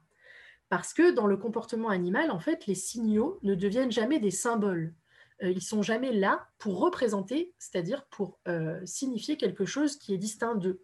Alors que dans le comportement humain, oui, euh, le signe ou le stimulus renvoie à quelque chose d'autre. Donc il cesse d'être un événement ou un présage, ou à plus forte raison un accident conditionné, pour devenir, nous dit Merleau-Ponty, le thème propre d'une activité qui tend à l'exprimer. C'est-à-dire que les comportements symboliques, ils ont pour thème de leur activité, pour but, de manifester la structure. Euh, donc par exemple, euh, jouer d'un instrument de musique ou dactylographier. Alors, on prend l'exemple de la musique. Euh, ce qui fait le lien entre, enfin, ce qui fait l'unité entre la mélodie, euh, la configuration graphique du texte musical, c'est-à-dire la partition par exemple, et le déroulement des gestes, donc la manière dont le euh, musicien doit, faire des gestes pour jouer le morceau, c'est une même structure. La mélodie, la partition et le déroulement des gestes du musicien ont une même structure. Et c'est le fait que ces trois, ces trois choses expriment cette structure euh, qui, fait qu'il euh, que, y a quelque chose de commun entre les trois. Quoi. Euh, donc elle est au principe de leur association, parce que la mélodie, la partition et les gestes du musicien ont, ont, pour but, on va dire, de manifester cette structure, de la, de, de, voilà, de, la rendre manifeste. Donc jouer la mélodie, on peut dire que c'est un comportement qui a pour thème de son activité, pour but, de manifester cette structure, donc cette structure qui lui est immanente. Et donc là, on a un cas de comportement symbolique, euh, une, conduite qui est entièrement, euh, alors Merleau-Ponty dit cognitive, une conduite libre, parce qu'elle n'est pas dictée entre, par les stimuli, en tant que je suis dans une certaine relation avec eux, et que euh, les besoins de mon espèce, mon instinct, etc., assignent une certaine valeur à certains stimuli. Le comportement symbolique, il montre qu'on est capable de multiplier des perspectives et d'exprimer le stimulus pour lui-même, donc de le viser avec une intention. Euh, le comportement, c'est plus, donc on est plus seulement dans un cas où le comportement a une signification, nous dit Merleau-Ponty, page 187, mais dans un cas où le comportement est lui-même une signification. Euh, et donc, euh, pour boucler la boucle et, donc revenir au comportement réflexe dont il était parti, ce que nous dit Merleau-Ponty, c'est qu'en fait, ce sont seulement les comportements symboliques qui s'attachent à des stimuli objectifs euh, qui, font en fait ce, euh, ce, qu'on prête au, réflexe, c'est-à-dire que seuls ces comportements peuvent se fonder sur des caractéristiques totalement abstraites, totalement si séparées de la situation ou du milieu, alors que les comportements vitaux, les comportements de l'instinct, portent sur des ensembles syncrétiques, c'est-à-dire ne réagissent aux stimuli qu'en tant qu'ils sont insérés dans une situation. Euh, euh, le réflexe conditionné, donc, va être soit en fait un comportement pathologique, soit un comportement supérieur, parce qu'il suppose une réaction à des stimuli absolus, donc séparés de la situation, euh, ce qui constitue un nouveau type d'organisation qui redispose voilà, des structures existantes selon différentes perspectives.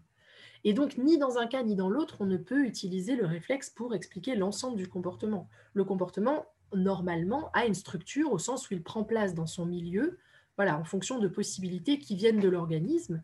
Et il ne se déroule donc pas dans un temps et un espace objectif, comme quand on modélise le réflexe dans la, théorie classique, mais le comportement, normalement, se déroule dans un monde qui est visé à travers des intentions, les intentions de l'être vivant, et qui font de ce milieu une situation. Euh, mais ça ne veut pas pour autant dire qu'il soit toujours conscient.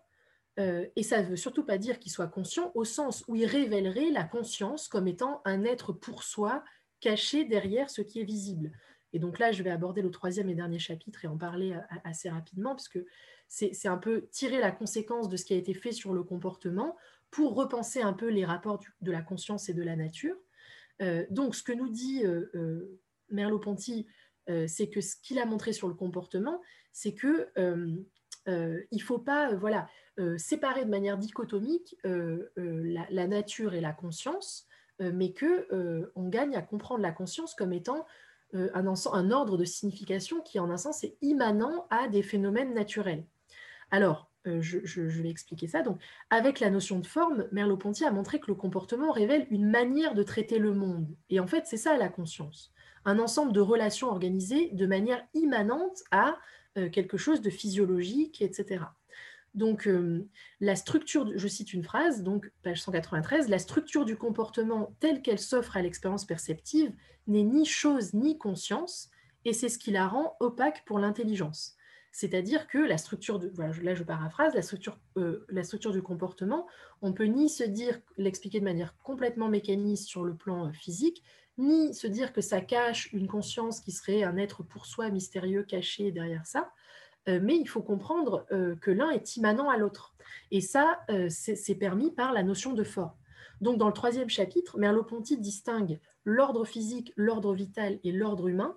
Donc, en fait, on va dire qu'il généralise, il a distingué trois formes de comportement, on va dire qu'il généralise ce qu'il a dit du comportement au rapport de la conscience et de la nature en général.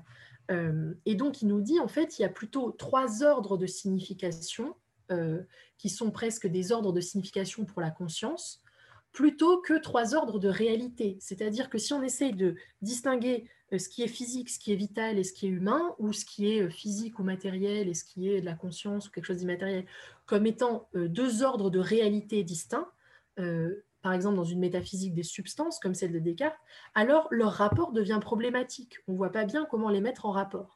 Mais si on comprend qu'en fait tout est donné à la conscience, mais qu'il y a simplement des, ordres de signification ou des ordres de euh, voilà ou, percevoir des propriétés structurales ou percevoir des formes, alors euh, il n'y a plus de comment dire, il y a plus d'antithèse, il n'y a plus d'antinomie, il n'y a plus de problème pour euh, concevoir les rapports de la conscience et de la nature.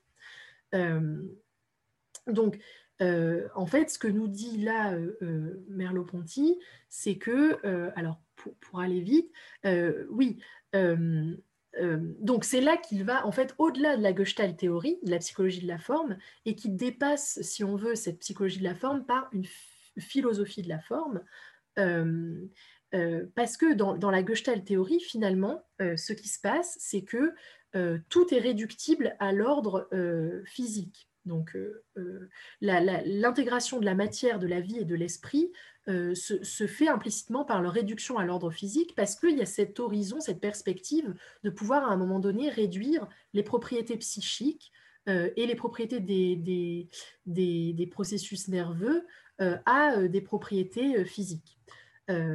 Donc, ce, que, ce, que, dit Merleau-Ponty, c'est qu'en fait, si la Gestalt théorie est attentive à ce qu'elle a elle-même mis en évidence, il y a, euh, une telle réduction n'est pas possible parce qu'en fait, il y a une spécificité, il y a une originalité et donc une irréductibilité des, différents ordres euh, les uns par rapport aux autres. C'est-à-dire que les structures biologiques qu'on observe, les, structures du système nerveux, etc., les formes euh, de, vitales, par exemple, ont des propriétés qui leur sont propres, qui sont originales et qui ne peuvent pas se comprendre euh, si euh, on, se, euh, qui ne pas se comprendre comme étant les propriétés d'une structure physique, en fait.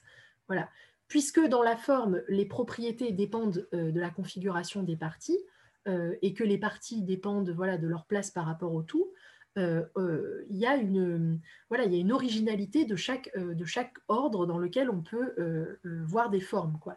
Donc les formes physiques, physiologiques et psychiques sont des totalités dont les propriétés dépendent du tout, et euh, il y a de vraies différences de structure et de propriété entre les unes et les autres. Donc, il n'y a pas, nous dit euh, Merleau-Ponty, d'isomorphisme strict. Donc, un isomorphisme, ça serait une correspondance des, formes euh, terme à terme, une correspondance parfaite des formes les unes aux autres. En fait, il faut bien distinguer trois ordres. voilà. Donc, les structures. Alors, je vais conclure. les structures physiques, les structures vitales et l'ordre humain, ou l'ordre physique, l'ordre vital et l'ordre humain.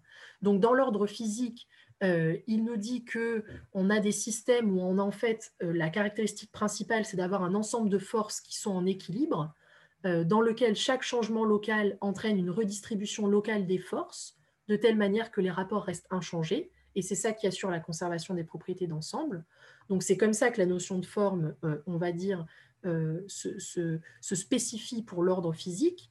Dans l'ordre vital, ce qui est spécifique, c'est que euh, la structure n'est pas simplement obtenue sous l'effet de forces extérieures, mais euh, il y a aussi un ordre qui vient, on va dire, de l'intérieur. Euh, donc, dans une forme physique, l'équilibre est obtenu à l'égard de conditions extérieures qui sont données, alors que dans les formes vitales, qui sont des structures organiques dynamiques, l'équilibre est obtenu à l'égard de, de, conditions que le système lui-même amène à l'existence. Donc, euh, il y a des rapports originaux dans un organisme vivant qui sont irréductibles au phénomène physico-chimique qu'il met en, relation. Euh, voilà. Et enfin, dans l'ordre humain, euh, on, a, ben, on, a, donc la, conscience, comme la vie, qui est intégrée et qui, présente une nouvelle couche de signification immanente au phénomène et dont la spécificité, cette fois, est de manifester des intentions. Donc Merleau-Ponty parle du travail qui est la réalisation d'intentions dans la matière. Euh, et donc, euh, c'est ça qui est spécifique des formes euh, dans, l'ordre humain. Et il nous dit que la vie primitive de la conscience, elle accède directement à des structures humaines. Donc, par exemple, la perception des enfants s'attache d'abord au visage et aux gestes, par exemple ceux de la mère. Donc l'enfant perçoit le sourire ou même dans le sourire un sentiment bien avant d'en percevoir les caractéristiques matérielles, c'est-à-dire que l'enfant, il ne saurait pas encore décrire les couleurs, la forme, etc. du sourire. Pourtant, il a bien eu accès à euh, bah, l'intention manifestée dans ce sourire.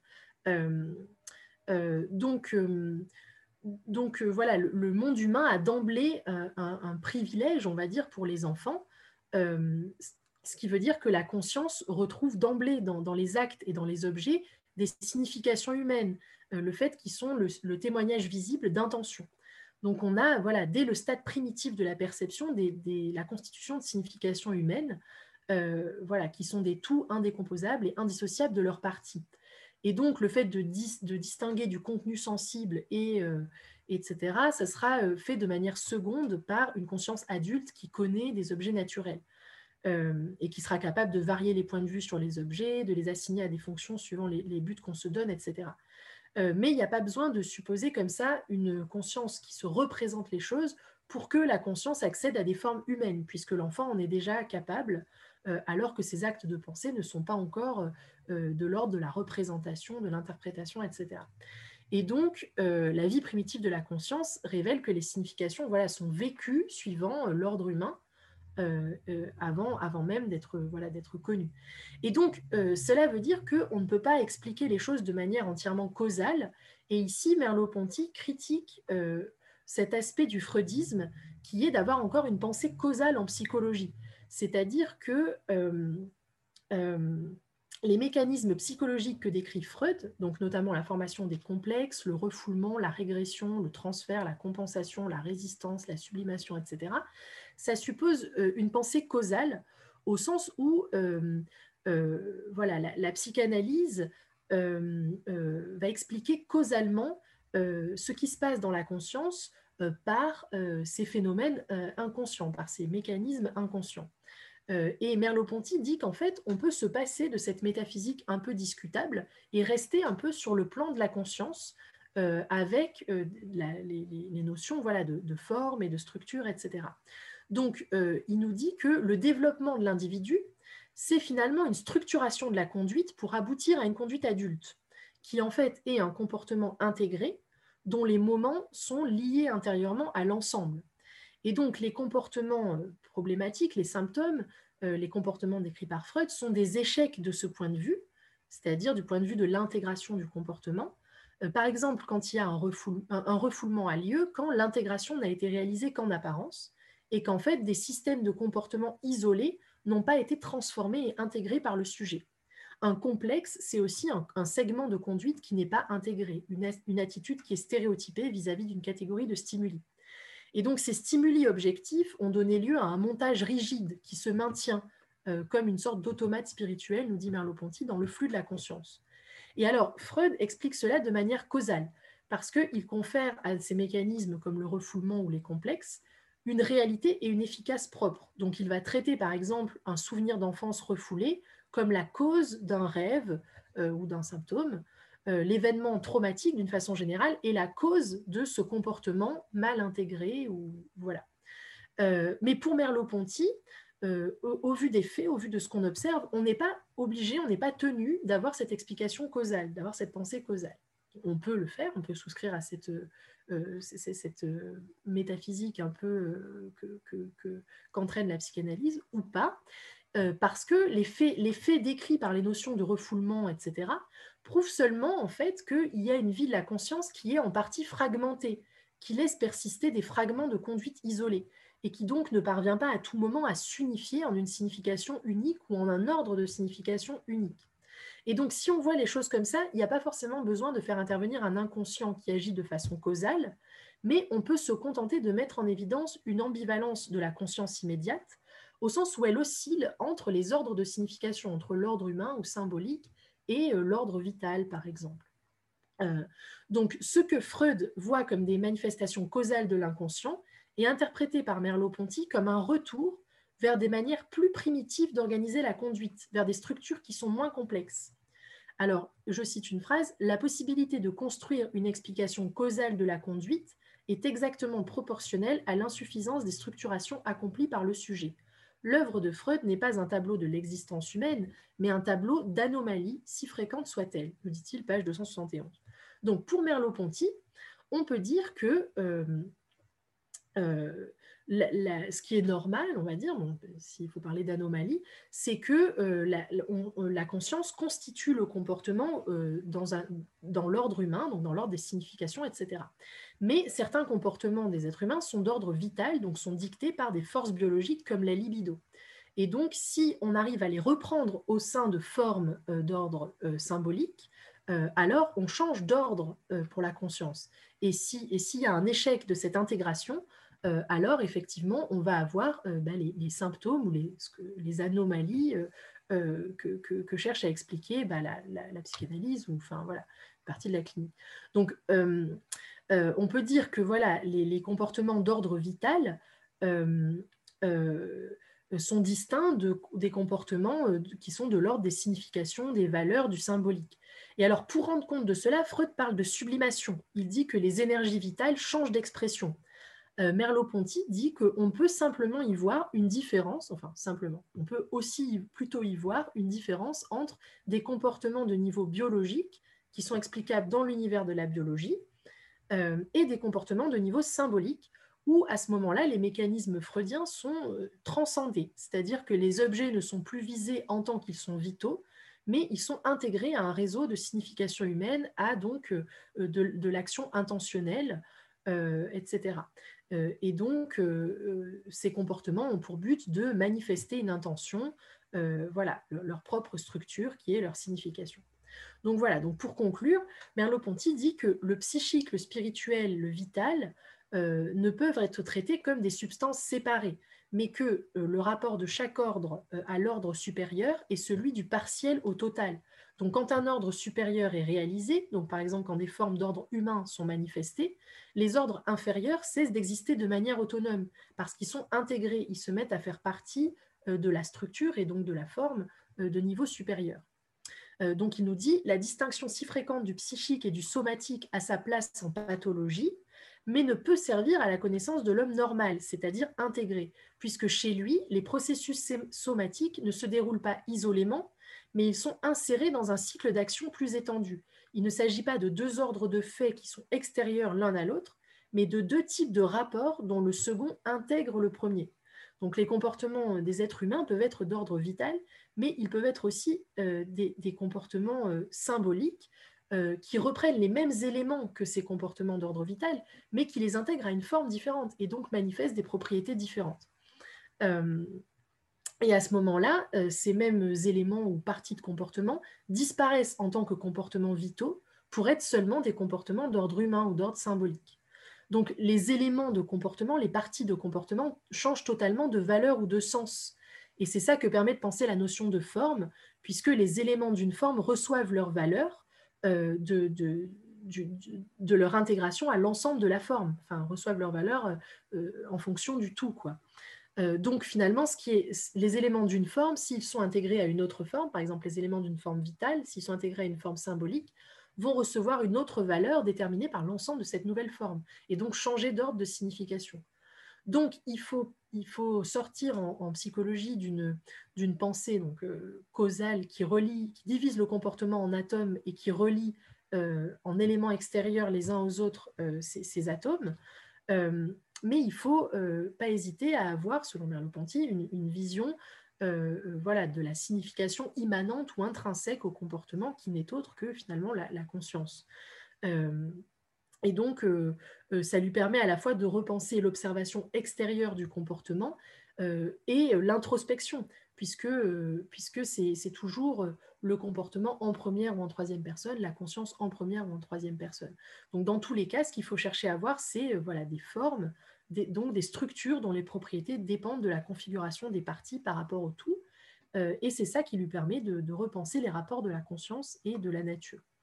Je finis sur peut-être juste une citation qui est assez clair, où il dit Aidé par la notion de structure ou de forme, nous nous sommes ainsi aperçus que le mécanisme et le finalisme devaient être ensemble rejetés, que le physique, le vital et le psychique ne représentent pas trois puissances d'être, mais trois dialectiques, tout en établissant l'idéalité de la forme physique, celle de l'organisme et celle du psychique, et justement parce que nous le faisions, nous ne pouvions pas euh, superposer simplement ces trois ordres, et chacun d'eux n'étant pas une nouvelle substance, devait être conçu comme une reprise et une nouvelle structuration du précédent. Nous considérions au départ la conscience comme une région de l'être et comme un type particulier euh, de comportement. À l'analyse, on la trouve supposée partout comme le lieu des idées et comme partout et, comme partout et liée comme intégration de l'existence. Voilà. J'ai enfin fini.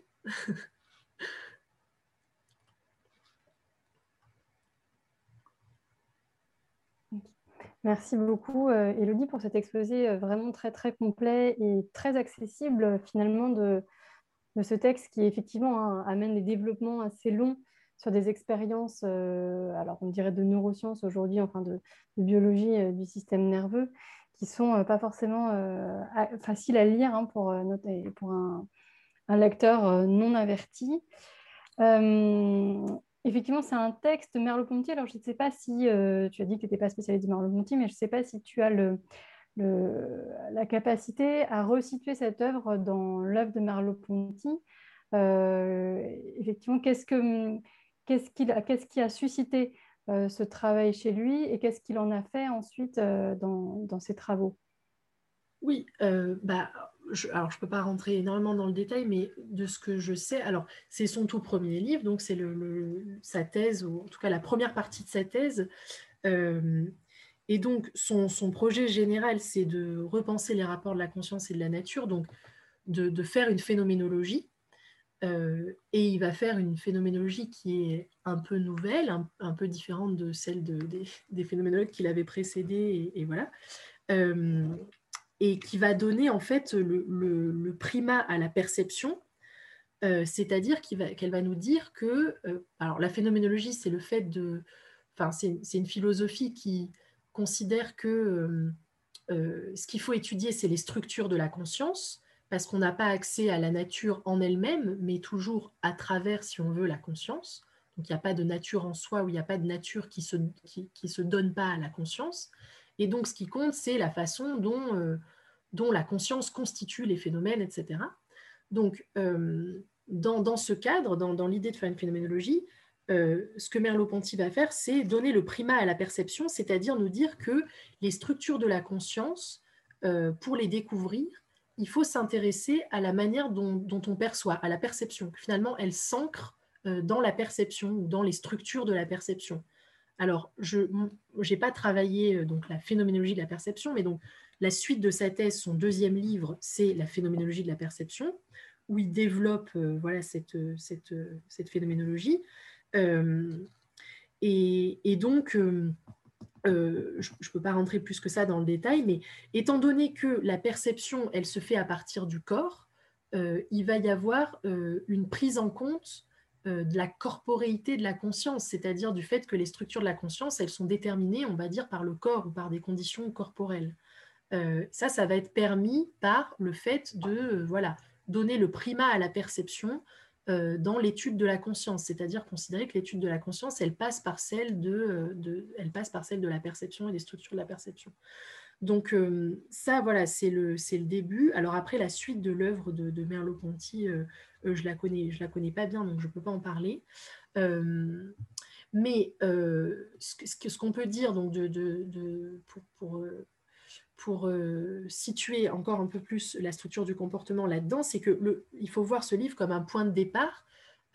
parce que effectivement, voilà, Merleau-Ponty nous dit le comportement, c'est une notion qui est neutre à l'égard des distinctions euh, du, du, physiologique et, euh, alors, je ne sais plus exactement dans l'introduction, du, du euh, psychologique. Du psychologique et du physiologique. Voilà, c'est ça, du psychologique et du physiologique. C'est-à-dire qu'en fait, le comportement, c'est une notion qui est aussi bien physiologique que psychologique. Et donc, c'est intéressant parce que ça nous oblige à nous poser la question de comment les deux sont en relation. Euh, et ça, c'est un bon point de départ pour après se demander d'une façon générale comment la conscience et la nature sont en relation, puisque la physiologie, c'est ce qui a l'air de relever de la nature, et euh, la psychologie, c'est les phénomènes de conscience, euh, voilà, c'est les états psychologiques, etc. Et donc, il part de cette notion et il essaye de voir comment est-ce qu'on peut repenser les rapports de la conscience et de la nature pour pas, pour pas le faire d'une manière problématique. Parce qu'en fait, si on distingue radicalement les deux, euh, après, on a du mal à, voir comment elles peuvent être en relation, comment elles peuvent euh, euh, s'articuler en quelque sorte. et donc, en partant du comportement et en remarquant que voilà, il y a des, il y a des formes, c'est-à-dire il y a, des, il y a des, des, ensembles dont les propriétés dépendent de leur structure, eh bien, il arrive à penser finalement enfin, il arrive à cette idée que la conscience, c'est euh, quelque chose qui est immanent à la nature, c'est un ordre de signification qui est immanent euh, euh, à, la nature. Donc on peut voir le psychologique et le physiologique comme les deux faces d'une même pièce, quoi, si, si on veut. Comme, voilà. Et donc ça, ça veut dire pour, la, la, suite de sa philosophie qu'il va falloir développer voilà, la manière dont on peut effectivement faire une phénoménologie euh, qui, s'ancre dans la notion de perception. Euh, euh, et bon, on, peut voir sa philosophie comme voilà, un développement de la, de la, notion de forme empruntée à la Gestalt théorie, parce que ça va être assez central pour lui permettre d'articuler justement la, conscience et ses conditions naturelles ou corporelles, on va dire, comme il l'avait fait dans la structure du comportement. Merci.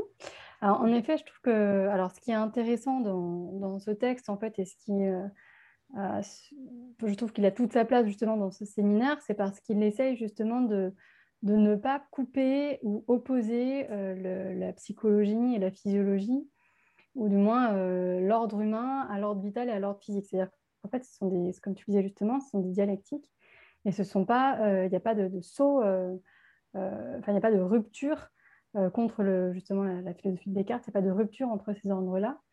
Et euh, ça, je me demandais si, euh, enfin, il y a une portée quasiment épistémologique hein, de ce texte. Est-ce que tu, sais, toi qui as un peu travaillé autour des neurosciences, si ça, si ça a été repris même actuellement par les neurosciences cognitives contemporaines? Oui, ben, je pense que, je pense que effectivement il y, a, un enseignement épistémologique à tirer de ce livre qui est, euh, qui est au, cœur maintenant de la manière dont on voit le travail des, neurosciences, effectivement. C'est-à-dire que on n'est plus dans, l'idée qui est euh, une euh, qui est une correspondance terme à terme entre, enfin, de, manière simple entre des phénomènes nerveux ou des phénomènes cérébraux et, et, et on va dire les, les modèles qu'avait fait la psychologie du comportement, etc. Mais maintenant, ce qu'on se dit, c'est que euh, parfois, euh, euh, parfois c'est très complexe. C'est-à-dire qu'en fait, quelque chose qui avait été décrit par la psychologie, ça nous permet de formuler des hypothèses sur ce qu'on doit observer dans le système nerveux, mais peut-être que finalement, on ne va pas trouver euh, directement euh, le, corrélat ou enfin directement quelque chose qui est euh, la réalisation ou l'implémentation, si on veut, de ce qui avait été décrit sur le plan psychologique dans le système nerveux. Souvent, les rapports sont, plus complexes. Mais malgré tout, mais malgré tout la, démarche aujourd'hui, notamment dans les neurosciences cognitives, c'est justement d'essayer de, de faire dialoguer les deux euh, parce que euh, ce qui se passe sur le, quand on comprend bien ce qui se passe sur le plan euh, psychologique, quand on a fait des distinctions assez fines, assez précises entre des états psychologiques, entre des, phénomènes psychologiques, etc., on fait des hypothèses souvent très intéressantes et qui amènent à faire des observations nouvelles, etc., sur le plan physiologique ou sur le plan du système nerveux, etc., et des neurosciences. Quoi. Et ça, ça permet voilà, d'imaginer des... Comment dire euh, Il faudrait un exemple concret, mais par exemple, si on... Euh, non, mais on peut prendre l'exemple de la mémoire, quoi, assez simplement, en fait. On... Ouais. Enfin, là, il y a, on, était parti de l'existence d'une seule mémoire et maintenant, on, arrive à, décrire plusieurs mémoires différentes. Euh, justement, comme tu dis, donc on descend dans, un, une finesse de description en fait, phénoménologique euh, de ce que peut être la mémoire pour permettre de pour d'affiner en fait la description physiologique de ce qui se passe quand on utilise euh, la mémoire. Effectivement, l'intérêt, c'est les allers-retours en fait, c'est-à-dire euh, la phénoménologie de psychologique en fait va permettre de faire des hypothèses de plus en plus fines qui ont de plus en plus de chances d'aboutir d'un point de vue bah, de ce qu'on peut découvrir en sciences biologiques. Et inversement, euh, les résultats de la biologie permettent de faire un retour sur ce qu'on a pu euh, poser comme hypothèse euh, d'un point de vue description phénoménologique. Exactement, exactement. Je pense que tu as très bien décrit les choses. Et, effectivement, la mémoire, je pense que c'est un très bon exemple parce que du peu que j'en sais, c'est effectivement à force de préciser les phénomènes mnésiques, et, y compris les cas pathologiques, observer que, par exemple, je ne sais plus, mais il y, a toute une itération là-dessus, il y a des, gros travaux là-dessus, mais euh, je ne sais pas que, par exemple, il y, a un lien entre le fait de pouvoir se remémorer certains événements et le fait de pouvoir se projeter dans le futur ou pas.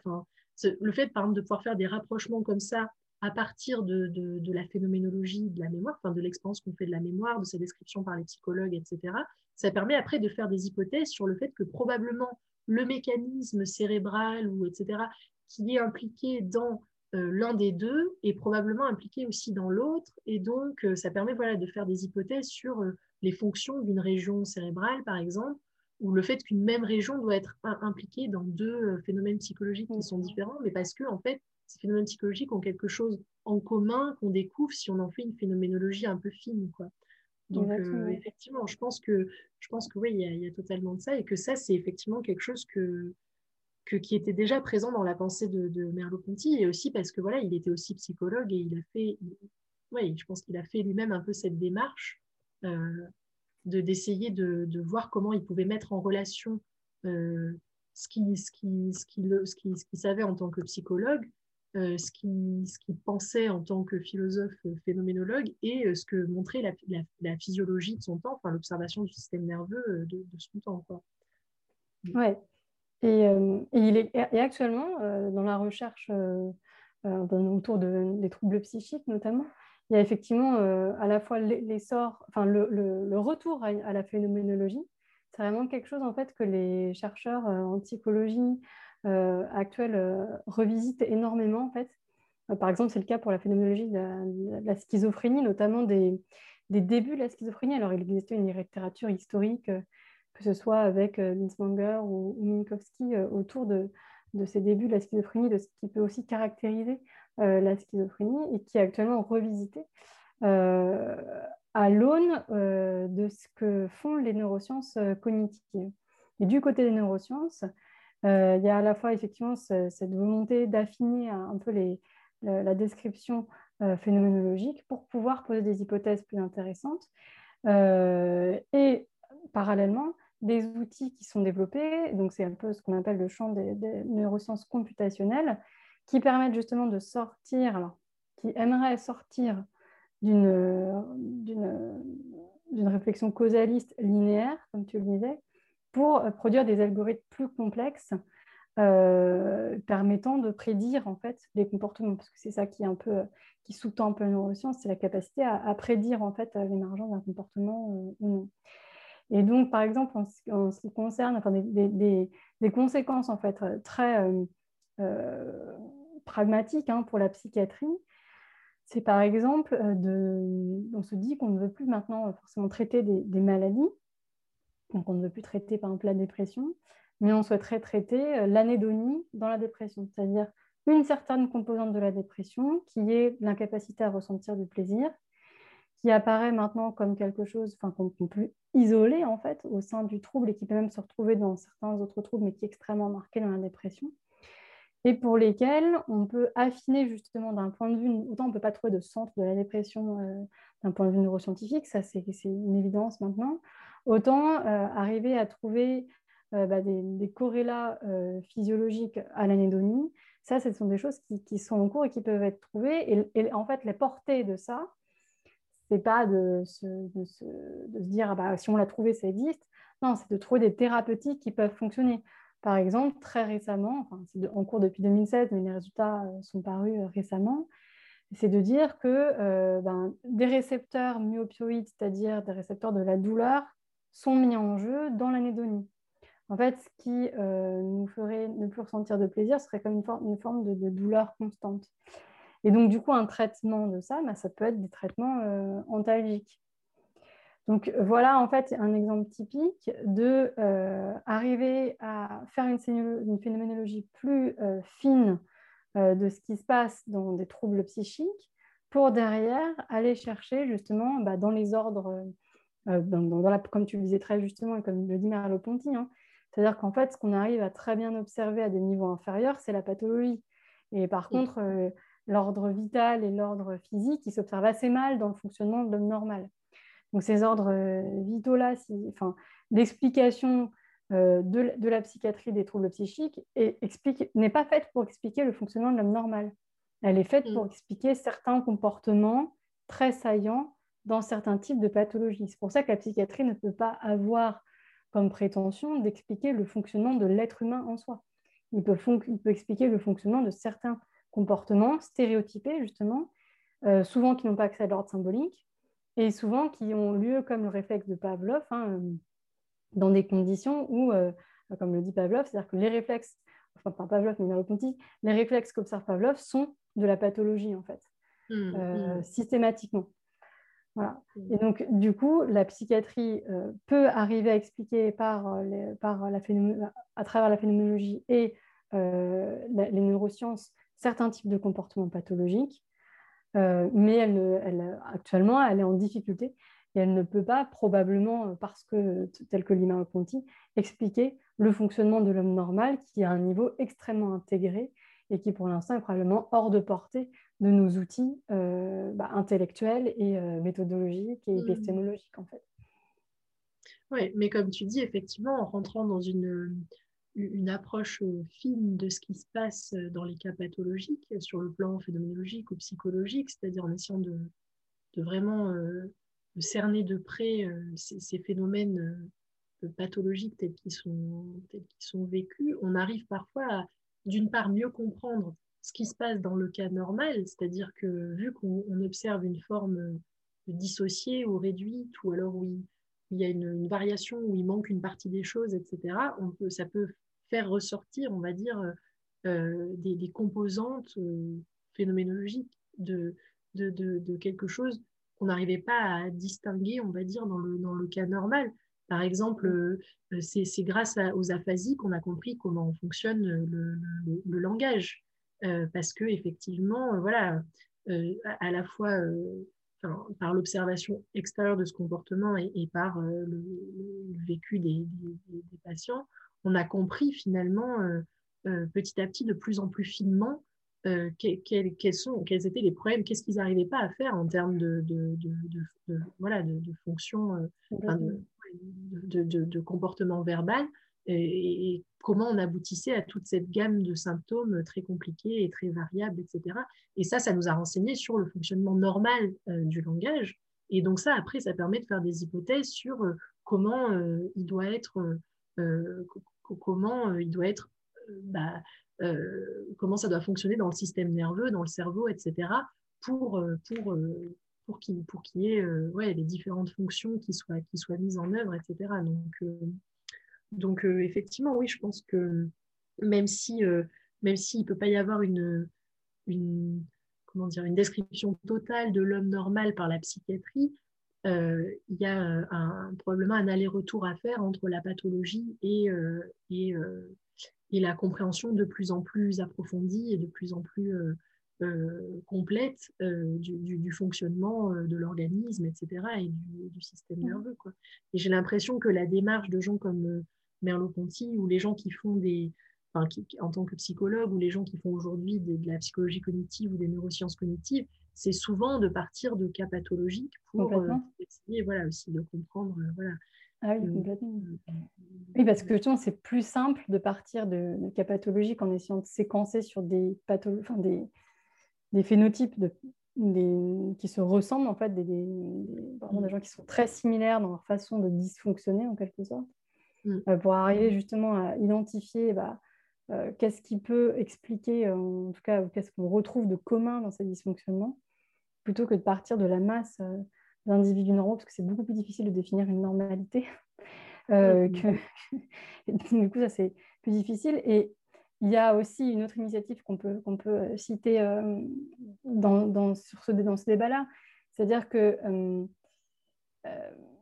d'ailleurs, je ne sais pas tellement comment Merleau-Ponty se situerait là-dedans, mais j'ai plutôt envie de dire que on a l'impression que chez Merleau-Ponty, il y a un continuum en fait euh, des comportements, ce qui est traduit par le terme de dialectique, et pas une opposition entre du normal et du pathologique. Et en ce qui concerne la psychiatrie, c'est plutôt ce qui est en train d'être euh, amorcé. Alors c'est un virage qui va prendre des années, hein, c'est déjà depuis dix ans, avec une lecture justement plus dimensionnelle euh, des symptômes, peu catégorielle, qui permettrait justement de, bah, voilà, pas de dire une zone est éteinte donc ça ne marche pas, ou euh, ce comportement n'existe pas chez cette personne donc la zone doit être atteinte.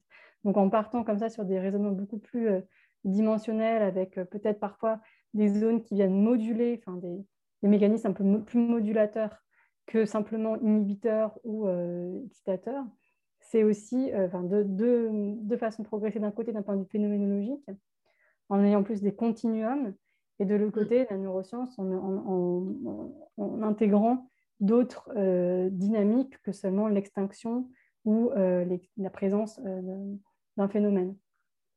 Oui. Voilà, voilà. Alors, je ne sais pas s'il y a d'autres questions, parce que là, il ne reste que 10 minutes.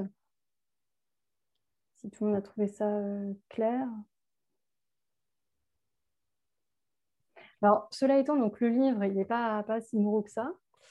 Et je trouve, alors peut-être que Elodie va me taper dessus si je dis ça, mais je trouve qu'on peut en avoir une lecture assez euh, ramassée. On voit que c'est une thèse qui est très bien écrite, justement, en lisant les conclusions de chaque chapitre. Au final, à chaque fois, il y a des. il, fait des conclusions assez rapides hein, de chacun de, ces chapitres qui, sont vraiment ultra efficaces et qui permettent, euh, en tout cas, là, quand j'ai lu une première fois pour me le remémorer, en relisant simplement les, conclusions de chaque partie, on a un aspect, euh, par exemple, la, conclusion de la chapitre 2, elle fait juste euh, une page et demie, et elle permet de vraiment de résumer succinctement euh, les chapitres et donc de pouvoir naviguer plus rapidement dans le livre, quitte à ensuite aller chercher certains exemples précis, puisqu'effectivement, quand même, le gros du texte, c'est des études de cas, en fait, scientifiques, hein, de dispositifs expérimentaux, de mécanismes qu'il présente longuement et ensuite qu'il qu'il fait dialoguer. Et donc, euh, finalement, ces thèses, elles sont très bien résumées dans ces, dans ces passages euh, conclusifs. Oui, oui, effectivement, mais c'est vrai qu'il est, c'est, sa thèse, donc il fait un travail très systématique et il fait des conclusions partielles où il résume bien tout ça. donc c'est vrai qu'il ne faut pas être effrayé par le livre, on peut déjà se repérer dedans. Oui, c'est ça, exactement. Eh ben, merci beaucoup, Elodie, pour, euh, pour, nous avoir fait découvrir euh, euh, ce travail de Maurice marlon Alors, la prochaine séance a lieu le 14 juin. ce sera autour de la pensée de Gilles Deleuze. Donc cette fois-ci, ce ne sera pas moi qui présenterai, mais c'est justement Elodie Boissard qui va faire le rôle de modératrice. Et c'est Camille Charvet qui est elle-même psychiatre, mais qui a un background en philosophie, qui va proposer une lecture de certains textes de Gilles Deleuze qui traitent spécifiquement en fait de la psychiatrie. Donc on aura encore quelqu'un plus balance psychiatrie, quelqu'un plus balance euh, philosophie, mais cette fois-ci dans, l'autre sens, pour euh, dialoguer autour euh, de textes très célèbres de Gilles Deleuze. Bah, merci beaucoup à tous et puis on se revoit le lundi 14 juin de 18h à 20h. Bonne soirée à tous. Merci beaucoup, bonne soirée.